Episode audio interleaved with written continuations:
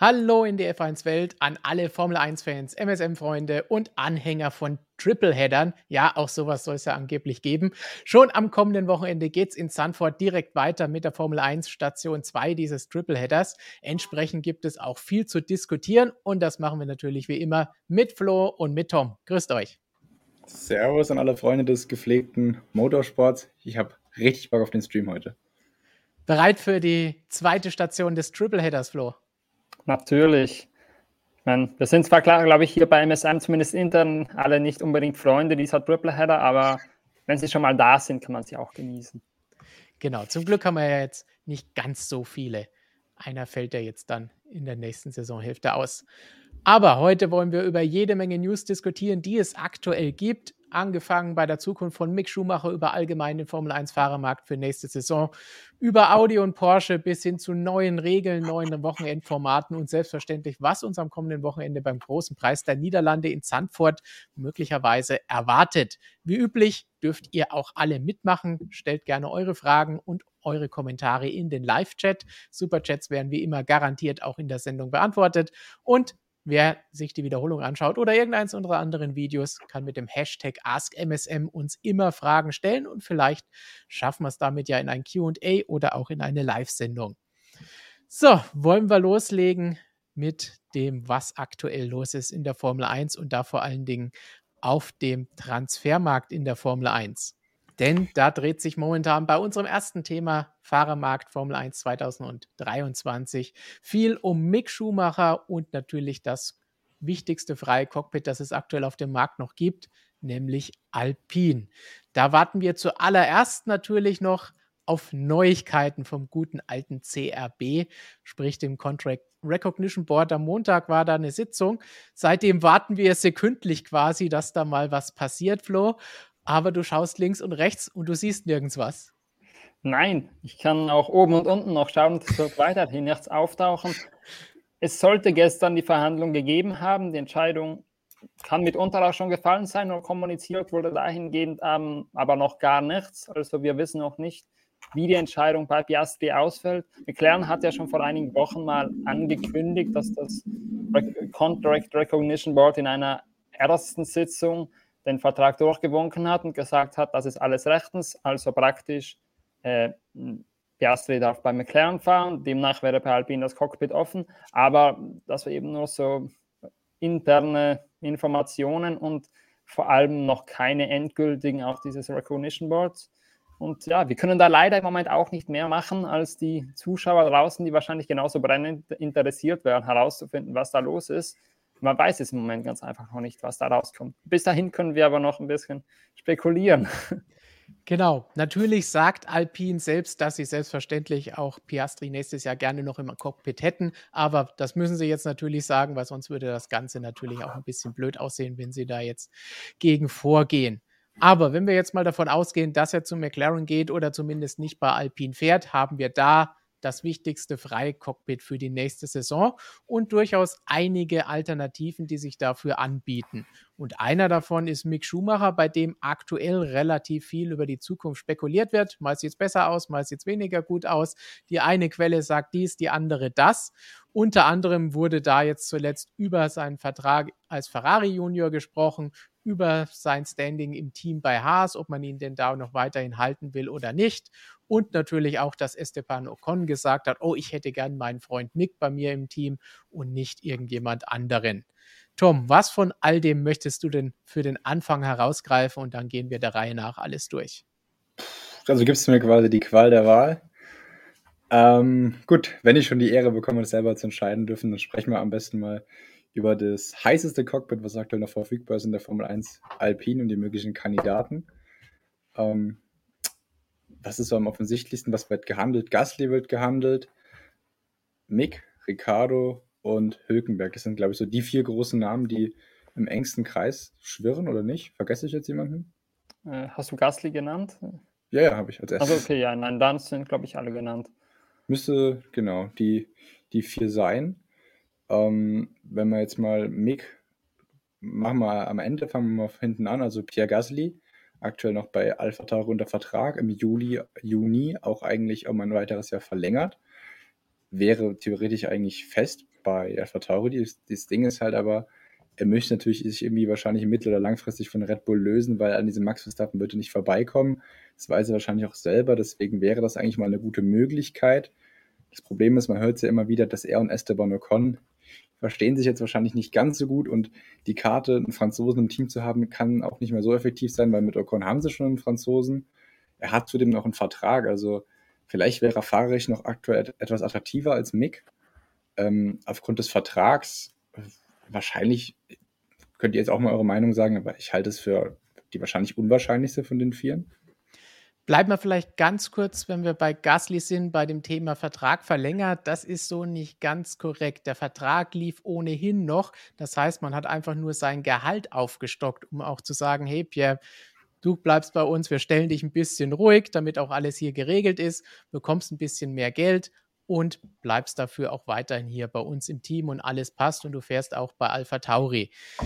Wir haben ja auch über ihn in den letzten Wochen schon öfter mal gesprochen und auch gesagt, okay, die Leistungen dieses Jahr sind jetzt nicht unbedingt überragend. Und wenn ich mir das so anschaue, ist halt die Frage jetzt, wenn ich Alpin wäre, würde ich ihn dann unbedingt haben wollen. Vom Namen her, von dem, was er die letzten Jahre gezeigt hat, ja.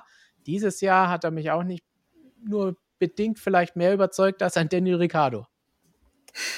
Also, äh, ich glaube, jetzt hast du auch das meiste vorweggenommen über Gasly. Ich glaube, das Wichtigste zu sagen ist, dass die Entscheidung über seine Zukunft vielleicht nicht unbedingt er selbst in den Händen hält, sondern dass die bei Red Bull liegt, auch gar nicht bei Alpha Tauri und dass alles davon abhängt, welche Summen ein Alpin bietet, um einen Gasly irgendwie von aus seinem Red Bull-Vertrag zu lösen. Billig wird das sicher nicht, denn einerseits natürlich wurde, wie du schon erwähnt hast, gerade sein Gehalt aufgestockt. Das heißt, Alpha Tauri hat eigentlich nicht damit geplant, den loszuwerden. Das treibt natürlich den Preis nach oben. Und zweitens hat Alpha Tauri auch absolut keinen Ersatz parat. Es gibt keinen Fahrer, der im Moment genug, gut genug performen würde, um sich für dieses Cockpit zu empfehlen. Da würden allenfalls irgendwelche Behelfslösungen reinpassen. Und wie auch schon richtigerweise erwähnt wurde, er ist nicht unbedingt ein guter Freund von Esteban Ocon, wobei bei einem Fahrer wie Gasly, wenn er noch sehr ambitioniert ist, kann ich mir vorstellen, dass er über das wahrscheinlich am ehesten noch hinwegsehen würde. Denn Hauptsache, er bekommt ein Cockpit, wo er langfristig auch außerhalb, äh, außerhalb des Red Bull-Universums gute Chancen hat. Denn ich glaube, mittelfristig muss er sich da mal umschauen. Auch wenn vielleicht nächstes Jahr dann sein, nicht vielleicht, sondern auch wenn dann nächstes Jahr sein Vertrag auslaufen würde bei Alpha Tauri, denn der läuft ja nur bis nächstes Jahr, wäre eine Vertragsverlängerung wahrscheinlich für ihn die schlechteste Alternative. Denn bei Alpha Tauri wird halt keine Bäume ausreißen. Das wird kurzfristig so sein, mittelfristig und vermutlich auch langfristig. Sehe ich da keine guten Möglichkeiten, irgendwie Rennen damit zu gewinnen, geschweige denn irgendwelche Titel.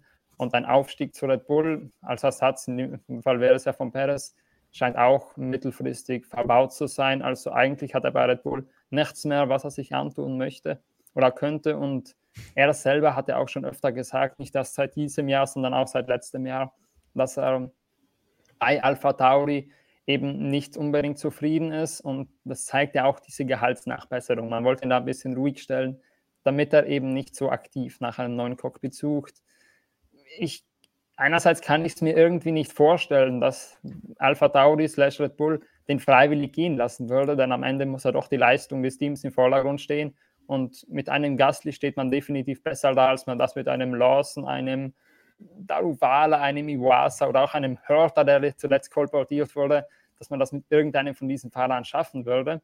Deshalb kann ich es mir echt kaum vorstellen. Auf der anderen Seite muss man auch fairerweise sagen, ein Horner und auch ein Marco haben in den letzten Tagen nicht unbedingt abweisend auf diese Gerüchte reagiert. Also Horner wurde am Wochenende dazu befragt, er war so ein bisschen ausweichend in seiner Antwort das deutet dann doch eher darauf hin, dass Alpine zumindest mal angeklopft hat und intern über die Lage beraten wird. Aber fix ist da wahrscheinlich noch nichts. Da wäre ja dann eigentlich ein guter Dreierwechsel theoretisch möglich. Also wenn man sagt, Alpha Tauri gibt äh, Gasly an Alpine ab, dann möglicherweise dann sagt, wir haben keinen äh, Juniorfahrer mehr aus der Formel 2, den wir hochziehen können. Möglicherweise verliert ja oder scheidet Mick aus dem Ferrari-Programm aus. Darüber sprechen wir wahrscheinlich später. Und dann wäre auch der Weg frei für Mick, eben möglicherweise bei Red Bull anzuheuern oder beziehungsweise bei Alpha Tauri, nicht bei Red Bull, dass sich dann quasi ähm, so ein Dreierwechsel dann ergibt. Ist das Schöne, in der Formel 1 gibt es für alles irgendeine Spekulation, irgendein Gerücht oder irgendeine völlig wilde Theorie, die irgendjemand entweder bei Twitter rausposaunt hat oder sonst so durch den Blätterwald geistert. Ähm, wenn wir die ein oder andere Aussage von Seiten von Dr. Helmut Marko über zu Mick Schumacher aus den vergangenen Jahren uns so anschauen, weiß ich nicht, ob das unbedingt der oberste Name auf der Liste ist. Aber natürlich wenn niemand anderes zur Verfügung steht, wäre da auch eine Alternative. Flo hat eben schon angesprochen, dass Colton Hörter genannt wurde in diversen Spekulationen und Gerüchten, was dann sogar noch so weit geht, dass manche dann spekulieren, oh, wenn Alpha Tauri vielleicht Andretti verkauft wird, dann könnte da das als US-Fahrer natürlich auch ganz gut aussehen, weil wenn dann drei US-Rennen ab nächsten Jahr sind, dann wollen sie auch noch einen Fahrer haben. Andererseits steht dem auch wieder gegenüber, ja, aber mit der Superlizenz sieht es noch nicht hundertprozentig gut aus. Also das sind alles so wilde Geschichten, wie sie halt in der Formel 1 in der Silly Season vorkommen. Insgesamt ist Gasly sicherlich die, die beste Variante für das Team selber, weil wie Flo gesagt hat, aus den Nachwuchsreihen gibt es da jetzt nicht allzu viel, was wirklich auf dem Niveau weiterfahren könnte. Externe Fahrer, weiß ich nicht, ob sie die unbedingt reinholen wollen, ob das der Sinn des Teams dann immer noch ist. Aber man scheint auch recht offen zu sein, wenn denn ein gutes Angebot kommt. Ist halt die Frage, ob Alpine auch Geld dafür bezahlen will oder ob sie dann da ein bisschen von dem weiterreichen, was sie sich vielleicht von McLaren versprechen, wenn sie es da bekommen. Schön in alle Richtungen geht es da kreuz und quer. Jetzt ja, habe ich im also Chat gelesen, äh, sorry, fang, kannst du auch gerne anfangen. Nein, also ich möchte nur sagen, ich glaube auch, dass Mick sehr unwahrscheinlich ist bei Red Bull hat Helmut Marko schon oft genug deutlich gemacht, dass er nicht unbedingt so viel von Mick Schumacher hält. Und das würde auch strategietechnisch kaum Sinn machen, denn das Nachwuchsteam von Alpha Tauri war eigentlich immer schon in der Vergangenheit so eine Ausbildungsschmiede. Und wenn man da mal einen Fahrer reingesetzt hat, der nicht unbedingt ein Nachwuchsfahrer war, dann war das irgendeiner, der auch aus dem Red Bull-Kosmos kam. Mit Mick, was hätte man denn mit Mick Besonderes? Man hat einen Fahrer, der bei Haas nicht mehr gewollt wird, er bei Ferrari keine zukünftigen Optionen sieht, aber er hätte ja auch bei Red Bull und Alpha Tauri keine zukünftigen Optionen. Er wollte ein Jahr lang reingesetzt werden, bis man dann eventuell mal jemanden aus den Nachwuchsklassen hochkriegt, der gut genug performt und dann darüber hinaus macht das eigentlich keinen Sinn. Und für dieses eine Jahr, glaube ich, hat auch Alpha Tauri andere Fahrer im Sinn als einen Schuhmacher. Ich glaube, es als Notfallalternativen, da ein Quiat geht jetzt nicht aus gewissen Gründen, aber da würden mir einige andere einfallen, die man wieder hochziehen könnte. Und der gefüllt fünfte Anlauf bei Red Bull für Danny wäre, glaube ich, auch nicht unbedingt von Nein, allen aber, Seiten gewünscht. Aber ich glaube, eher, eher noch als Schumacher würde man fast den reinsetzen, weil Red Bull doch eine sehr berühmte Geschichte dafür hat, dass man gerne sich aus den eigenen Reihen bedient. Ich glaube, Perez war da eine der sehr wenigen Ausnahmen der letzten Jahre, aber auch nur aus der Not heraus geboren, dass bei Red Bull sonst absolut keine Alternative wäre. Deshalb, ich kann es mir echt kaum vorstellen.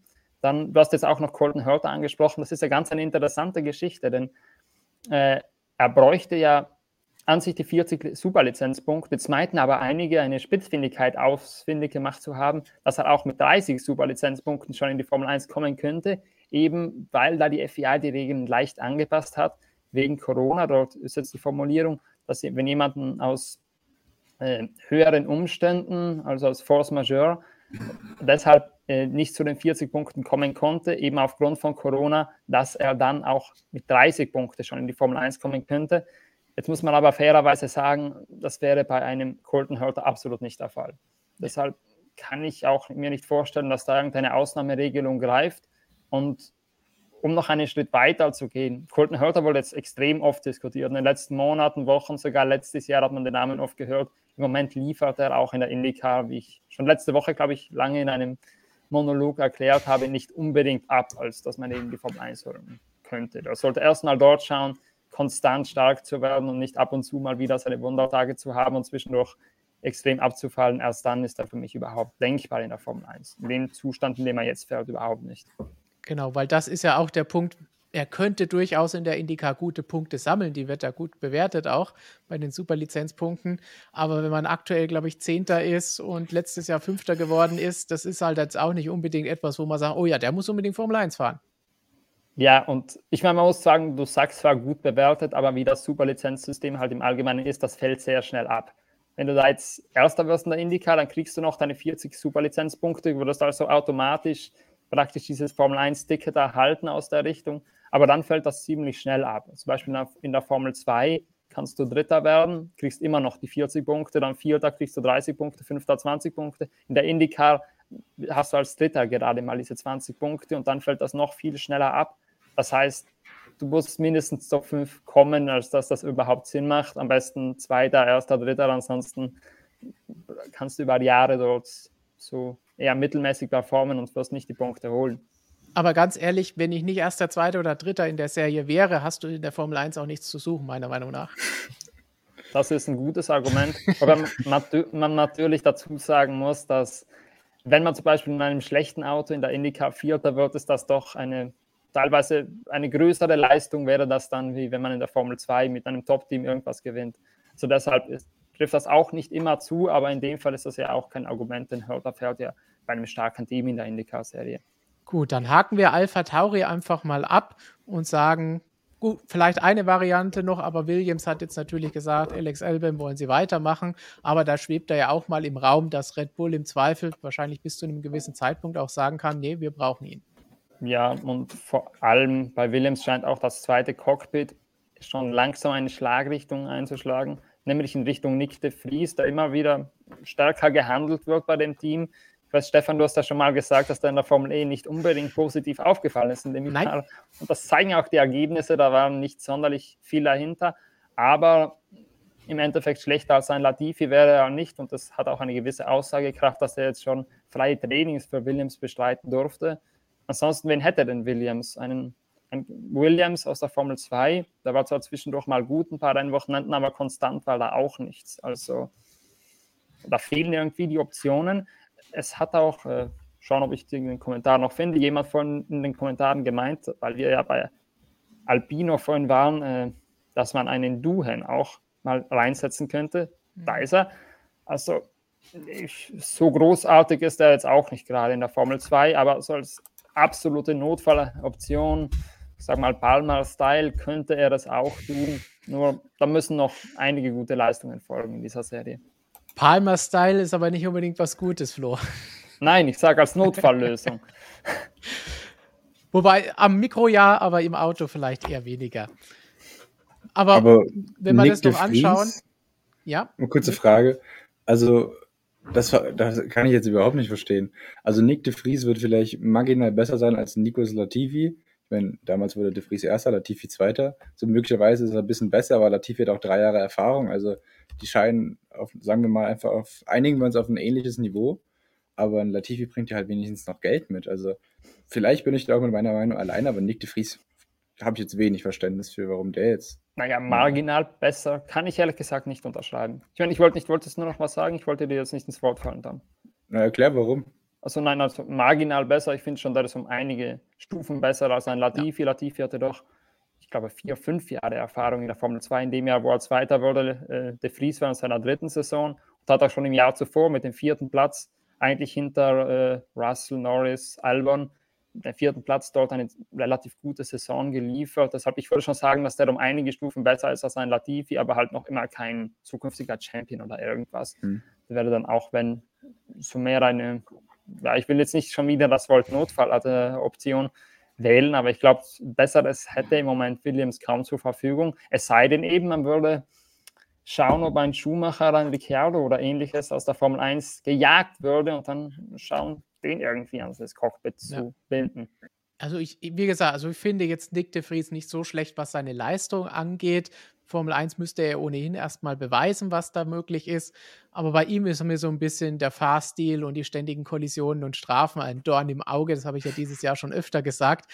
Und ja, es ist einerseits ein bisschen eine Spezialität der Formel E, aber gleichzeitig, wer da so fährt und so unbeliebt ist, auch bei allen anderen Fahrern, dem weiß ich nicht, ob wir den unbedingt in der Formel 1 brauchen. Also da könnte man drauf verzichten. Ein, Pascal Wehrlein könnte auch gut darauf verzichten.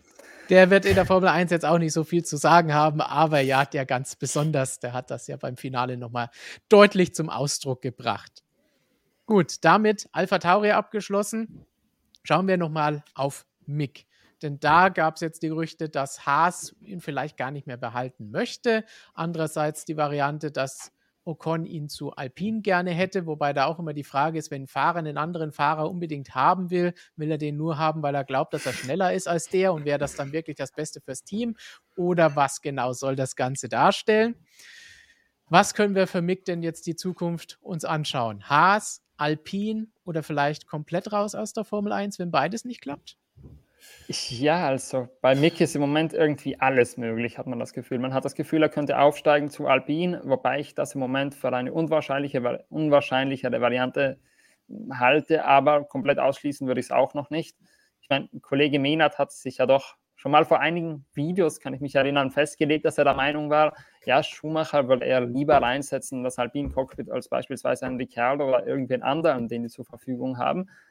Aber ich sehe das jetzt nicht so optimistisch. Ich glaube, er ist sicher eine Wahl hinter Gasly, falls man den nicht bekommt bei Alpine. Möglicherweise auch hinter Ricciardo, weil er zumindest bei Alpine intern schon mal gezeigt, was er kann. Dann, was wäre noch Haas, ist halt die große Frage wird man da lieber einen Giovinazzi reinsetzen. Aber was kann ein Giovinazzi, was Mick nicht kann? So ja. viel nehmen sich die zwei meiner Meinung nach nicht.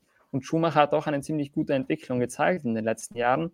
Also würde ich die Entscheidung, wenn, nicht nachvollziehen können, vor allem weil er im Sommer ja auch ziemlich gute Leistungen gebracht hat und man weiß von Mick aus der Nachwuchsserien, er ist sowas wie ein Spätzünder. Er braucht immer so dieses diese eineinhalb Jahre, vielleicht zwei Jahre, bis er effektiv reinkommt und eine Serie verstanden hat, bis er dort erfolgreich sein kann. Und bei Haas hatte man doch jetzt langsam das Gefühl, dass diese Phase sich so ein bisschen eingestellt hat. Also irgendwie wäre der Zeitpunkt der absolut denkbar schlechteste für Haas. Wenn man überlegt, sie bilden eineinhalb Jahre einen Fahrer aus und dann hauen sie ihn raus in dem Moment, wo er gut performt, würde ich persönlich nicht verstehen. Aber man hat schon öfter mal gehört, dass Günther Steiner nicht unbedingt positiv zu mich eingestellt ist. Also wenn da irgendwann die Ferrari-Millionen ausbleiben, komplett ausschließen kann man es nicht. Vielleicht ist das der Punkt, wo dann so diese bisschen dieser Zwist, auch wenn es ein bisschen hochgespielt wurde, zu Beginn dieser Saison dann tatsächlich zum Tragen kommen würde, wo er dann auch sagen würde, okay, dann probieren wir es lieber mit jemand anderen. Wobei ich sportlich da bei dir bin. Äh, Antonio Giovinazzi ist äh, ein durchschnittlicher Formel-1-Fahrer gewesen, der jetzt ein Jahr lang nicht Formel 1 gefahren ist und in der Formel E mit einem schlechten Team und Auto massiv untergegangen ist.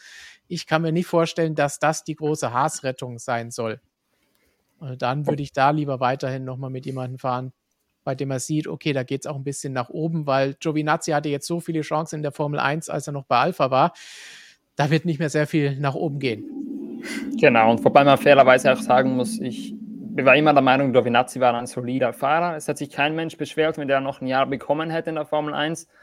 Aber das in der Formel E war nicht unbedingt ein Talentbeweis dafür, dass er sich gut auf neue Bedingungen einstellen kann. Und da war halt ein solider Fahrer mit den alten Autos. Kein Mensch weiß, ob er mit den neuen auch so gut zurechtkommen wird. Vielleicht erfahren wir es ja in zehn Tagen. Wie lange ist es noch? Zehn Tage, bis Italien Free Practice ist. Denn dort sitzt er ja erstmals wieder bei einem Formel 1 Wochenende im Cockpit, weil er dafür Haas das erste Training absolviert und dann eben nochmal in den USA. Also vielleicht kann er sich dort beweisen und zeigen, dass er mit diesen Autos besser zurechtkommt als mit den letzten und wesentlich besser zurechtkommt als mit Formel E-Boliden. Tom, was hältst du von Tonio? Ja, also Flo hat sehr gut gesagt. Also ich fand Antonio Giovinazzi, hätte ich mich nie beschwert, wenn der noch ein Jahr bekommen hätte. Ich fand ihn immer einfach solide. Also wenn du Not am Mann hast, kannst du einen Giovinazzi, glaube ich, verpflichten. Der spielt seinen Stiefel runter, der reißt keine Bäume aus, der macht auch nichts Katastrophales. Ich glaube, er galt auch nie in der Formel 1 als, als Crash-Pilot oder so. Also der liefert dir deine solide Leistung, aber eben auch nicht mehr. Ähm, das wäre lange wahrscheinlich sogar ein Stück weit mehr gewesen, als Schumacher geliefert hat. Aber ich finde schon, das haben wir auch gerade angesprochen, ähm, als ich auch die, diese Saisonanalyse von Schumacher ein bisschen geschrieben habe, ist mir das dann nochmal ganz klar geworden. So ungefähr seit der nach Monaco oder Aserbaidschan hat ja dann nochmal richtig geknallt mit, mit Günther am Mikrofon. Und dann siehst du auch faktisch, wie der einen großen Satz gemacht hat. Also das Qualifying ist immer noch seine Schwäche. Der hat zwar jetzt zum ersten Mal gegen Magnussen dann mal gewonnen seit Ewigkeiten, aber der Abstand am Qualifying, der ist zu groß. Das kennt man aber auch schon aus der Formel 2, dass Mick seine größte Schwäche damals auch schon das Qualifying war oder eine seiner größten Schwächen. Aber im Rennen ist er eigentlich seit, seit fünf, sechs, sieben, vielleicht acht Rennen, ich lege mich jetzt nicht genau fest, eigentlich auf einem Niveau von einem Kevin Magnussen, der erwiesenermaßen wirklich schneller Fahrer ist. Also da denke ich schon, dass Mick mittlerweile wahrscheinlich einem Giovinazzi etwas voraus sein sollte. Ich kann auch nicht verstehen, du hast es auch gesagt, Haas bildet ihn eineinhalb Jahre aus. Ähm, jetzt ist er endlich mal sowas wie in einer guten Form oder guten Verfassung. Und äh, jetzt, jetzt soll es wieder vorbei sein. Also dann hättest du die eineinhalb Jahre die auch sparen können. Kann ich nicht ganz verstehen, Haas. Und also ich würde einen Schumacher, einem Giovinazzi, vor allem weil er das Auto jetzt schon oder das Team eineinhalb Jahre kennt, auf jeden Fall vorziehen. Und vor allem, wenn man den positiven Trend der letzten Monate mitnehmen wollen würde. Es bleibt also spannend, was die Zukunft von Mick Schumacher angeht. Und wie Flo vorhin auch gesagt hat, ist momentan tatsächlich alles drin.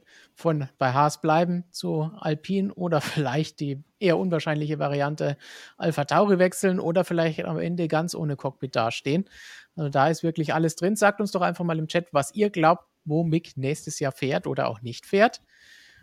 Und wir können auch noch mal einen Tipp abgeben. Wie sehen die Cockpits bei Alpine und Haas nächstes Jahr aus?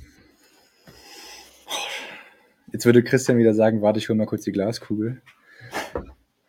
Ähm, ich lasse mal Tom den Vortritt. Ich wollte irgendwas überlegen. Ich wollte gerade sagen, ich lasse vor den Vortritt. Ähm, ich würde es mir wünschen mit Mick. Ich habe, glaube ich, letzten Stream doch gewettet, dass Mick das Alpine Cockpit bekommt. Mittlerweile würde ich da am liebsten zurückrudern, aber ich habe es jetzt gewettet, deswegen muss ich meiner Linie treu bleiben und sage, Mick bekommt das Alpine Cockpit und dann von mir aus bekommt Ricardo das Haas-Cockpit. Das wird wahrscheinlich niemals so eintreten, aber ich, ich hoffe ja auf meine Bierwette, deswegen muss ich jetzt treu bleiben. Ich wollte gerade überlegen, war das unsere Wette damals? Ich ja, habe ja. komplett vergessen, was wir da gewettet haben. Ja. Also ich hatte Ricardo, oder? Du hattest Ricardo, ich hatte Schumi. Okay, dann, dann müsste ich da auch dem fast treu bleiben, aber ich war, im Moment ist halt das Gasly-Gerücht das aktuellste, ja. das auch nicht einmal so von der Hand zu weisen ist. Es ist so eine 50-50-Angelegenheit. Also vielleicht sogar noch weniger als 50-50, weil am Ende ist ja auch noch Schumacher da als gewisse Option. Ich bleibe mal bei Ricciardo, aber ich bin mir unsicherer, als ich das noch vor, wann war der letzte Stream? Vor zwei Wochen, vor einer Woche? Vor einer Woche. Vor einer Woche, als ich, als ich ja. das damals war. Also. Die, die Gasly-Sache bringt noch ein bisschen Unruhe mit rein, zumindest auch, wenn man die Aussagen von Red Bull-Seite sieht. Ja, wir können es uns durchaus vorstellen. Schaut mal, was dabei rüberkommt. Aber ansonsten würde ich sagen, Mick bleibt bei Haas und Ricardo geht zu Alpine. Die einfache Variante. Ach ja, genau, das muss ich auch noch sagen. Ja, ich würde auch sagen, am ehesten bleibt Mick bei Haas. Gut, dann schließen wir das Fahrermarkt-Thema ab. Das nächste Thema ist ein neues Team, das einsteigt in die Formel 1. Denn jetzt seit Freitag ist es endlich offiziell, dass Audi mitmischen wird. Und zwar als Motorenlieferant ab 2026 sind sie mit dabei. Und da müssen wir jetzt noch mal ein bisschen drüber sprechen, was da genau passiert. Sie sind dann schon recht offensiv reingegangen mit einer Pressekonferenz am Freitag und einer Pressemitteilung, in der sie groß gesagt haben, hey, wir sind dann der einzige deutsche Hersteller, der einen Formel-1-Motor auch in Deutschland baut. Hallo Brixworth und Hallo Mercedes. So ein bisschen PR-Spielchen und ein bisschen Rivalität, wie wir sie vielleicht aus der DTM kennen, damals zwischen Audi und Mercedes und BMW. Vielleicht gibt es das dann auch wieder ab 2026 in der Formel 1, wo es da ein bisschen hin und her geht. Sie gehen ein bisschen einen eigenen Weg. Noch ist nicht klar, welches Team offiziell ihr Einsatzteam wird, aber wir kennen ja das mit den Spatzen und so, die Pfeifen von den Dächern. Sauber soll es natürlich werden. Alfa Romeo hat schon auch angekündigt, dass sie ab Ende nächster Saison 2023 nicht mehr als Titelpartner dabei sein werden. Und Sauber hat ja natürlich auch schon ein bisschen Erfahrung, positive wie negative, mit einem deutschen Automobilhersteller als BMW Sauber gesammelt. Was sagt ihr erst einmal als Reaktion, dass es jetzt endlich bestätigt ist und dass Audi als erstes von den beiden VW-Marken, die ja gehandelt wurden, auch offiziell sich bekannt hat und gesagt hat, wir sind jetzt dabei, Tom? Ähm, ich wäre tatsächlich überrascht, dass es Audi ist. Äh, ich habe klar mit Porsche gerechnet. Warum? Ich glaube, dazu kommen wir noch später. Ähm, ich habe fast schon so ein bisschen den Glauben verloren, dass Audi es noch macht. Äh, da wir darüber gesprochen hatten, beispielsweise Porsche, die sich ja mit Red Bull verpartnern könnten, wo er schon viel länger entwickelt hat oder viel länger am entwickeln sind und auch alle anderen Hersteller schon ja seit, seit geraumer Zeit eben am Motor arbeiten, viel Erfahrung haben. Audi hat so einen krassen Rückstand und dann gab es auch immer mehr die Gegenbewegung. Vielleicht lohnt es sich zeitlich gar nicht mehr für Audi daran teilzunehmen, weil sie mit so viel Erfahrungsrückstand eben dann 2026 starten werden. Das habe ich auch schon für realistisch gehalten. Äh, entgegen aller Erwartungen haben sie jetzt doch gemacht. Was ich erschreckend fand, da habe ich auch mit Flo von drüber gesprochen, zu sagen, dass wir die erste Saison ist noch so eine Erlernsaison, ab der zweiten bis dritten Saison wollen wir um Siege kämpfen. Das finde ich schon, wenn wir angesprochen haben, wie viel Erfahrungsrückstand die haben, weil die Hybridmotoren werden ja von Mercedes, Ferrari und äh, Renault beispielsweise schon klar noch eine andere Ausführung, aber seit 2014 entwickelt. Ähm, zwei bis drei Saisons um Siege zu fahren, das ist schon, das ist schon sehr, sehr ambitioniert. Ähm, vielleicht etwas zu hoch gesteckte Ziele, aber ja, lass uns mal überraschen. Ich finde es cool, dass sie sich nicht wie Alfa Romeo einfach nur ihr Logo eben jetzt auf den Sauber klatschen wollen, sondern auch selber was machen wollen. Es gibt Gerüchte um Chassis und Motor wird sowieso selber gebaut. Das finde ich cool. Ähm, aber ich hätte mir trotzdem lieber ein elftes eigenes Team natürlich gewünscht. Das ist aber aus verschiedenen Gründen mir aktuell sehr, sehr unwahrscheinlich. Könnt ihr mal bei, äh, bei Andretti nachfragen, warum das nicht funktioniert. Ähm, aber auf jeden Fall cool, dass sie es anders machen als, als äh, Alfa Romeo. Ähm, und bin mal gespannt. Zwei, drei Jahre zu, zum Sieg wird wahrscheinlich ein bisschen optimistisch sein oder vielleicht ist Flo und Stefan da anderer Meinung. Aber ich, hab, ich freue mich ehrlich gesagt trotzdem sehr drauf. Also erstmal als elftes Team war bei Auto ja eh nicht wirklich auf dem Tisch gelegen. Nee, aber allgemein halt Andererseits halt glaube ich, wenn es Audi oder Porsche gesagt hätten, wäre das, glaube ich, eine andere Situation gewesen als bei einem anderen Team, das ankommt wie Adretti. Bei einem Hersteller hätten sie sich durchaus anders verhalten, glaube ich. Also, ich muss sagen, ich bin da voll auf einer Linie mit Dom. Ich, fand, ich würde fast sagen, den ersten Fehler hat Audi also jetzt schon bei der Ankündigung gemacht, nämlich da ganz genau dieses Ziel zu nennen, so und so schnell will man erfolgreich sein und auch ein so kurzes Ziel, äh, Ziel zu nennen, denn am Ende kannst du da nur verlieren. Wenn es halbwegs aufgeht, okay, dann erinnert sich eh keiner mehr daran, dann wirst du eh gefeiert. Aber wenn du das Ziel dann verfehlst, ich sage mal 2027 oder so, soweit das noch hin sein mag, aber da erinnern sich dann noch alle daran, was du gesagt hast. Und da werden dann alle darauf herumreiten, da werden dann Pressekonferenzen sein, wo zwei, drei Fragen nur danach kommen, hey, was ist jetzt mit, los mit euch Jungs? Ihr habt gesagt 2027 oder halt in dem Fall 28, spätestens zwei, drei Jahre wurden ja gesagt, seid ihr erfolgreich und ihr seid noch immer nicht erfolgreich. Was ist da los? Das wäre natürlich viel sag mal, strategisch intelligenter gewesen, nach außen hin zumindest, dazu sagen, ja, wir wollen noch kein genaues Ziel setzen, wir wollen erstmal sehen, wo wir stehen. Das wäre für uns wahrscheinlich langweiliger gewesen, aber nach außen hin intelligenter. Die Frage ist natürlich nur intern. Was hat man zu den Konzernbossen verkauft? Denn es ist ja immer klar, dass in so einem Unternehmen, das war ja auch schon bei Honda eigentlich der Grund für den Ausstieg, es gibt immer so Kräfte, die wollen in den Motorsport, die kennen den Motorsport aus der Geschichte und bei Audi ist das eine sehr präsente Geschichte. Die wollen da rein. Es gibt immer viele Leute und auch bedeutende Leute, die dafür arbeiten, auch vor allem in dem Fall. Und gleichzeitig gibt es dann vor allem in, in, der heutigen Zeit oft auch Zweifler, was den Motorsport angeht, wie zeitgemäß das noch ist, was das noch bringt allgemein, vor allem auch für eine Marke wie Audi, wie viel da effektiv drin ist. Und dann am Ende muss man das ja denen auch verkaufen und glaubhaft machen, dass das PR-mäßig was bringt. Wenn du dann sagst, ja, nach fünf Jahren sind wir erfolgreich, dann könnten da schnell, könnte da schnell mal wer sagen, nein, dann finanzieren wir diesen Blödsinn nicht, wenn ihr so lange braucht habt. Wenn gesagt wird, nach zwei, drei Jahren sind wir erfolgreich, auch wenn sie genau wissen, wie schwer das ist, dann ist das eine komplett andere Hausnummer. Ansonsten, ja, muss ich sagen, es war schon leicht überraschend, dass Audi als erstes gekommen ist, vor allem weil durch diese, dadurch, dass die Regeln eben so ähnlich noch an denen angelehnt sind, die wir heute haben, war doch sehr zweifelhaft, ob sie es sich überhaupt antun und wie stark dann eher effektiv die Gegenkräfte zu diesem Einstieg sind innerhalb des Unternehmens. Dass sie jetzt so schnell gekommen sind, das freut uns, glaube ich, alle, dass wir jetzt wieder diese Marke haben, diesen großen Namen, der eigentlich in der Formel 1 kaum Historie hat, aber allgemein in der Motorsportgeschichte doch sehr viel Geschichten geschrieben hat. Also insofern wird es sehr interessant zu sehen und vielleicht müssen wir uns ja alle in ein paar Jahren bei Audi entschuldigen und sie sind im zweiten Jahr schon plötzlich das, was Mercedes in der Formel E im zweiten Jahr war. Es ist in der Formel 1, glaube ich, einen Tick schwieriger, aber es ist alles möglich, sagen wir mal so. Wir wollen jetzt hier nicht sagen, dass das nicht möglich ist, aber es wird schwer und wir wissen ja, wie du eben schon gesagt hast, alle was bei Renault, die ihren Fünfjahresplan angekündigt haben oder jetzt dann als zweites ihren 100-Rennen-Plan angekündigt haben. Äh, wir wissen, dass solche Aussagen immer gefährlich sind und natürlich auf die Goldwaage gelegt werden. Von uns und von den Fans natürlich genauso und von allen, die dann auch da beteiligt sind.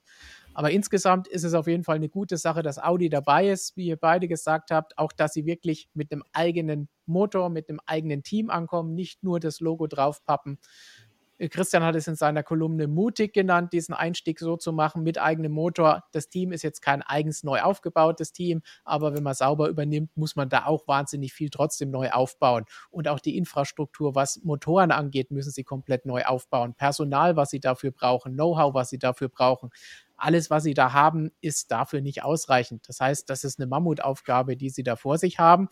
Und 2026 klingt für uns jetzt vielleicht noch weit weg, aber was da alles ansteht an Aufgaben und was zu tun ist, und bis die da mal anfangen können, so einen Motor auch wirklich zu entwickeln, das ist ein recht strammes Programm bis 2026. Wenn man bedenkt, dass Red Bull jetzt schon gesagt haben, ja, den Verbrennungsmotor für 2026 haben wir vor der Sommerpause jetzt schon mal angelassen und Mercedes kann mal schnell jetzt hier in Brixworth die ganzen Ressourcen, die sie für ihr Formel E-Projekt hatten, mal schnell in Richtung Formel 1 umleiten. Also das ist sicherlich nicht so einfach. Bei Renault, ich weiß nicht, ob es da, da irgendwie Hoffnung gibt, wenn wir böse sind, aber die anderen sind da durchaus schon auf Zack und mit dabei. Also das ist ein starkes Stück, was die da jetzt vor sich haben. Vor allen Dingen, wenn man auch noch bedenkt, die Schweizer mit Sauber haben ja auch schon immer gesagt, wir haben den Standortnachteil in der Schweiz zu sein. Wir bekommen jetzt das ganze Fachpersonal, das halt nun mal, weil fast alle Teams in England sitzen, dort vorhanden ist in diesem berühmt-berüchtigten Motorsport Valley rund um Silverstone und Northamptonshire, da wird es halt schwer, die ganzen Leute zu bekommen.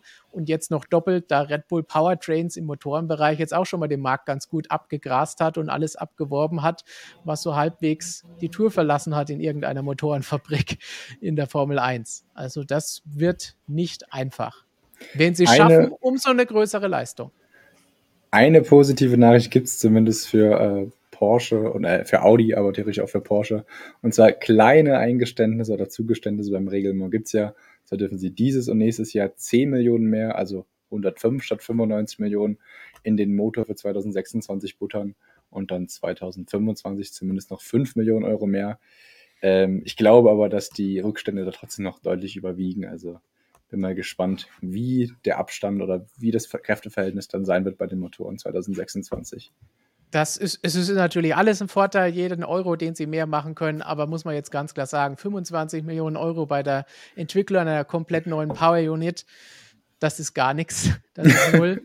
Vor allen Dingen, wenn man bedenkt, was die an Infrastruktur da erstmal hinsetzen müssen, wo es heißt, okay, eine, eine halbe Milliarde müssen die da jetzt erstmal ausgeben, damit in Neuburg da irgendwas steht und insgesamt alles so auf dem Stand ist, dass sie da was entwickeln können.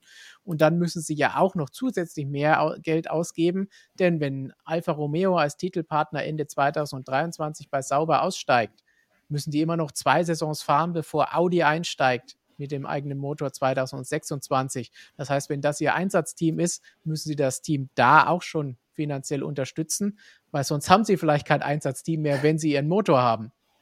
Da haben Flo und ich auch drüber gesprochen, ob es vielleicht möglich ist. Das haben auch die Kollegen aus Deutschland mit den drei Buchstaben schon mal in den Raum geworfen. Ob nicht nach dem Vertragsende 2023 von Alpha Porsche zumindest direkt dann mal als äh, Porsche, ich sage immer Porsche, Audi.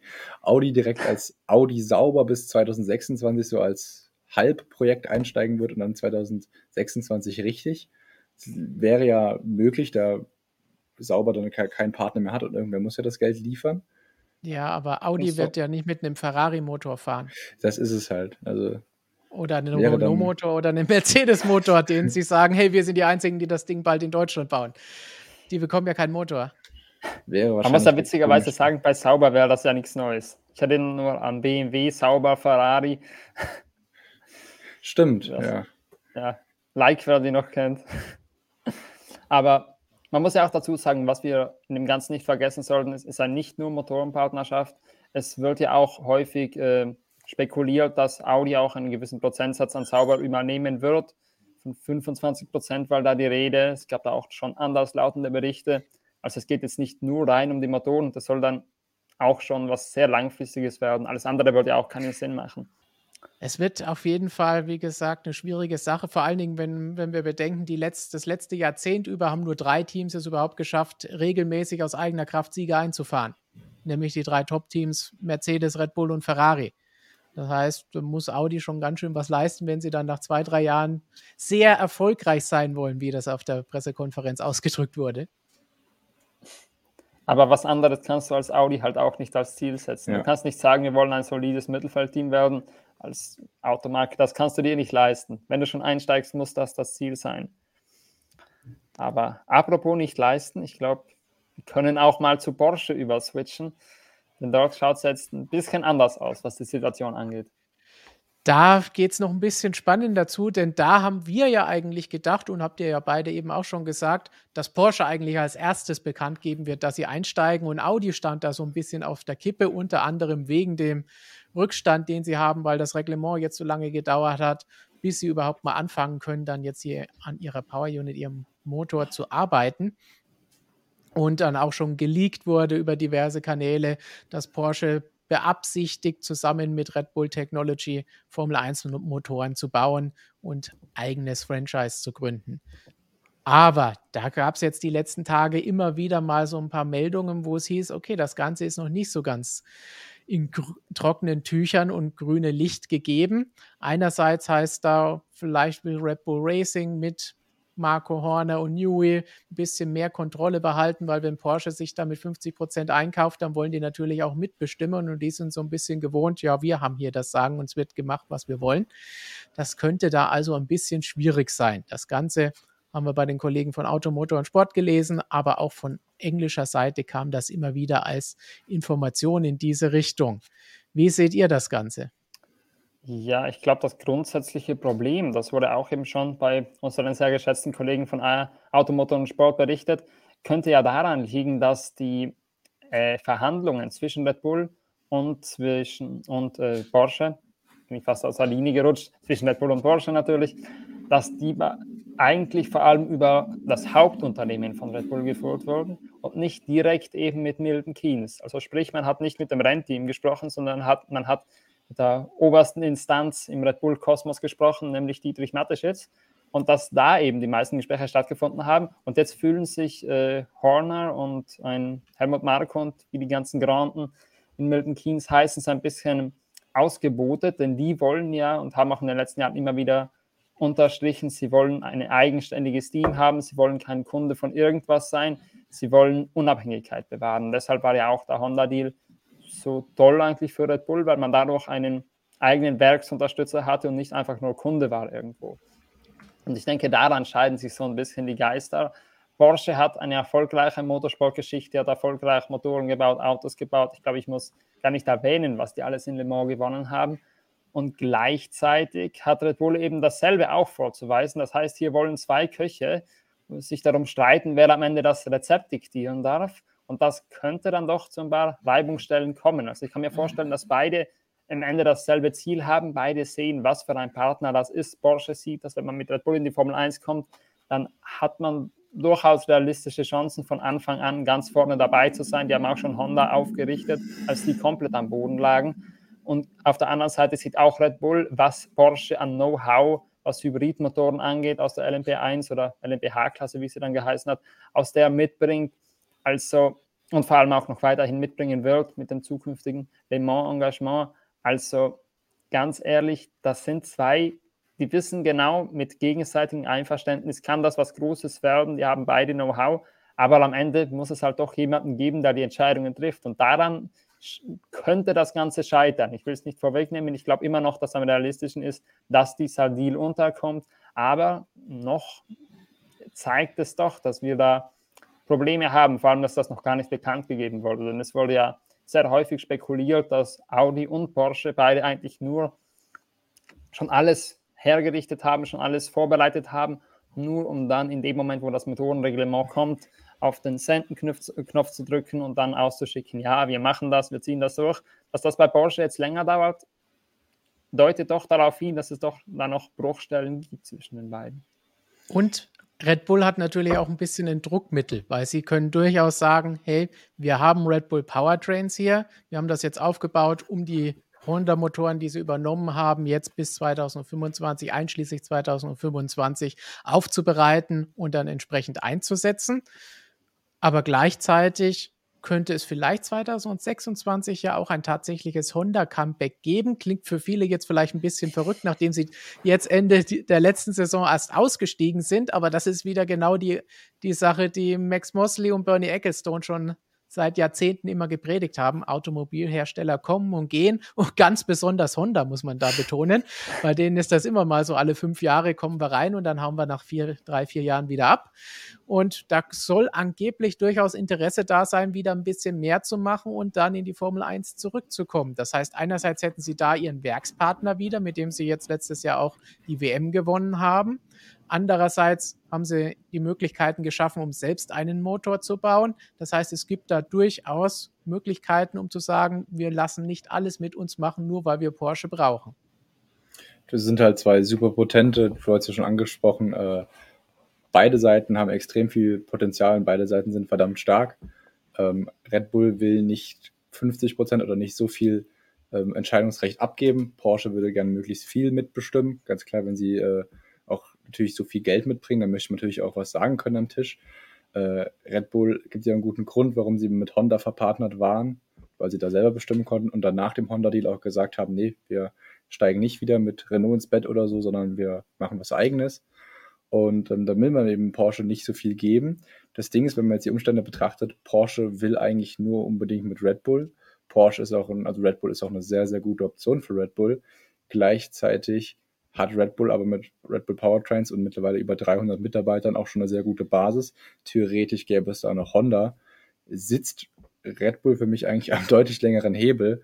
Und ohne jetzt, äh, wenn man quasi eine Prediction abgeben will, sieht es für mich so aus, als müsste einfach Porsche vielleicht ein, zwei, vielleicht drei Schritte auf Red Bull noch zugehen. Wenn es vielleicht keine 50 Prozent, sondern vielleicht nur 20 Prozent oder so. Weil anders, also Red Bull hat auf jeden Fall da den längeren Atem wahrscheinlich in dieser Diskussion. Ich bin mir nicht sicher, ob sie am deutlich längeren Hebel sitzen, weil das Ganze natürlich auch Unmengen an Geld verschlingt. Und wenn dann ein Automobilhersteller herkommt, wie wir eben bei Audi gesagt haben, ja, da wird halt mal schnell eine halbe Milliarde ausgegeben, damit man da überhaupt nur mal Prüfstände und die ganze Infrastruktur aufbaut und dann muss man erstmal das Ding noch entwickeln. Porsche wird da auch viel Geld reinstecken und Red Bull hat viel Geld, aber die wollen nicht so viel Geld für einen eigenen Formel 1 Motor ausgeben.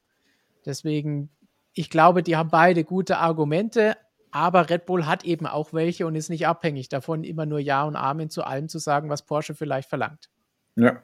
Ich glaube, am Ende des Tages geht es gefühlt um, diese eine, um diesen einen Anteil am ganzen Team. Denn es wird ja immer geredet über 50 Prozent, aber ja. wie man das in der Wirtschaft auch oft sieht, sind 50 Prozent nicht unbedingt eine Zahl, die man dann effektiv verkauft, sondern dass dann doch einer die Mehrheit besitzt. So 49 Prozent ist doch eine häufige Zahl, wenn man das so benennen will. Das von Unternehmensanteilen, weil es relativ egal ist, ob du jetzt 40, 30, 20 oder 49 Prozent hast.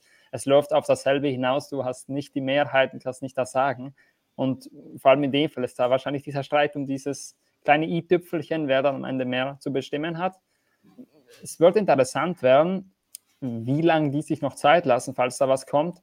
Und denn Porsche hat ja da ein relativ begrenztes Zeitfenster auch, eben ja. wegen dem ähm, wegen dem Börsengang. Und da muss man eigentlich schon in den nächsten, ich glaube weniger als zwei Wochen ist das, ohne dass ich jetzt ganz genau das Datum auswendig weiß, muss man da die Entscheidung treffen eigentlich, wenn da was weitergehen soll. Ansonsten wird es schwierig.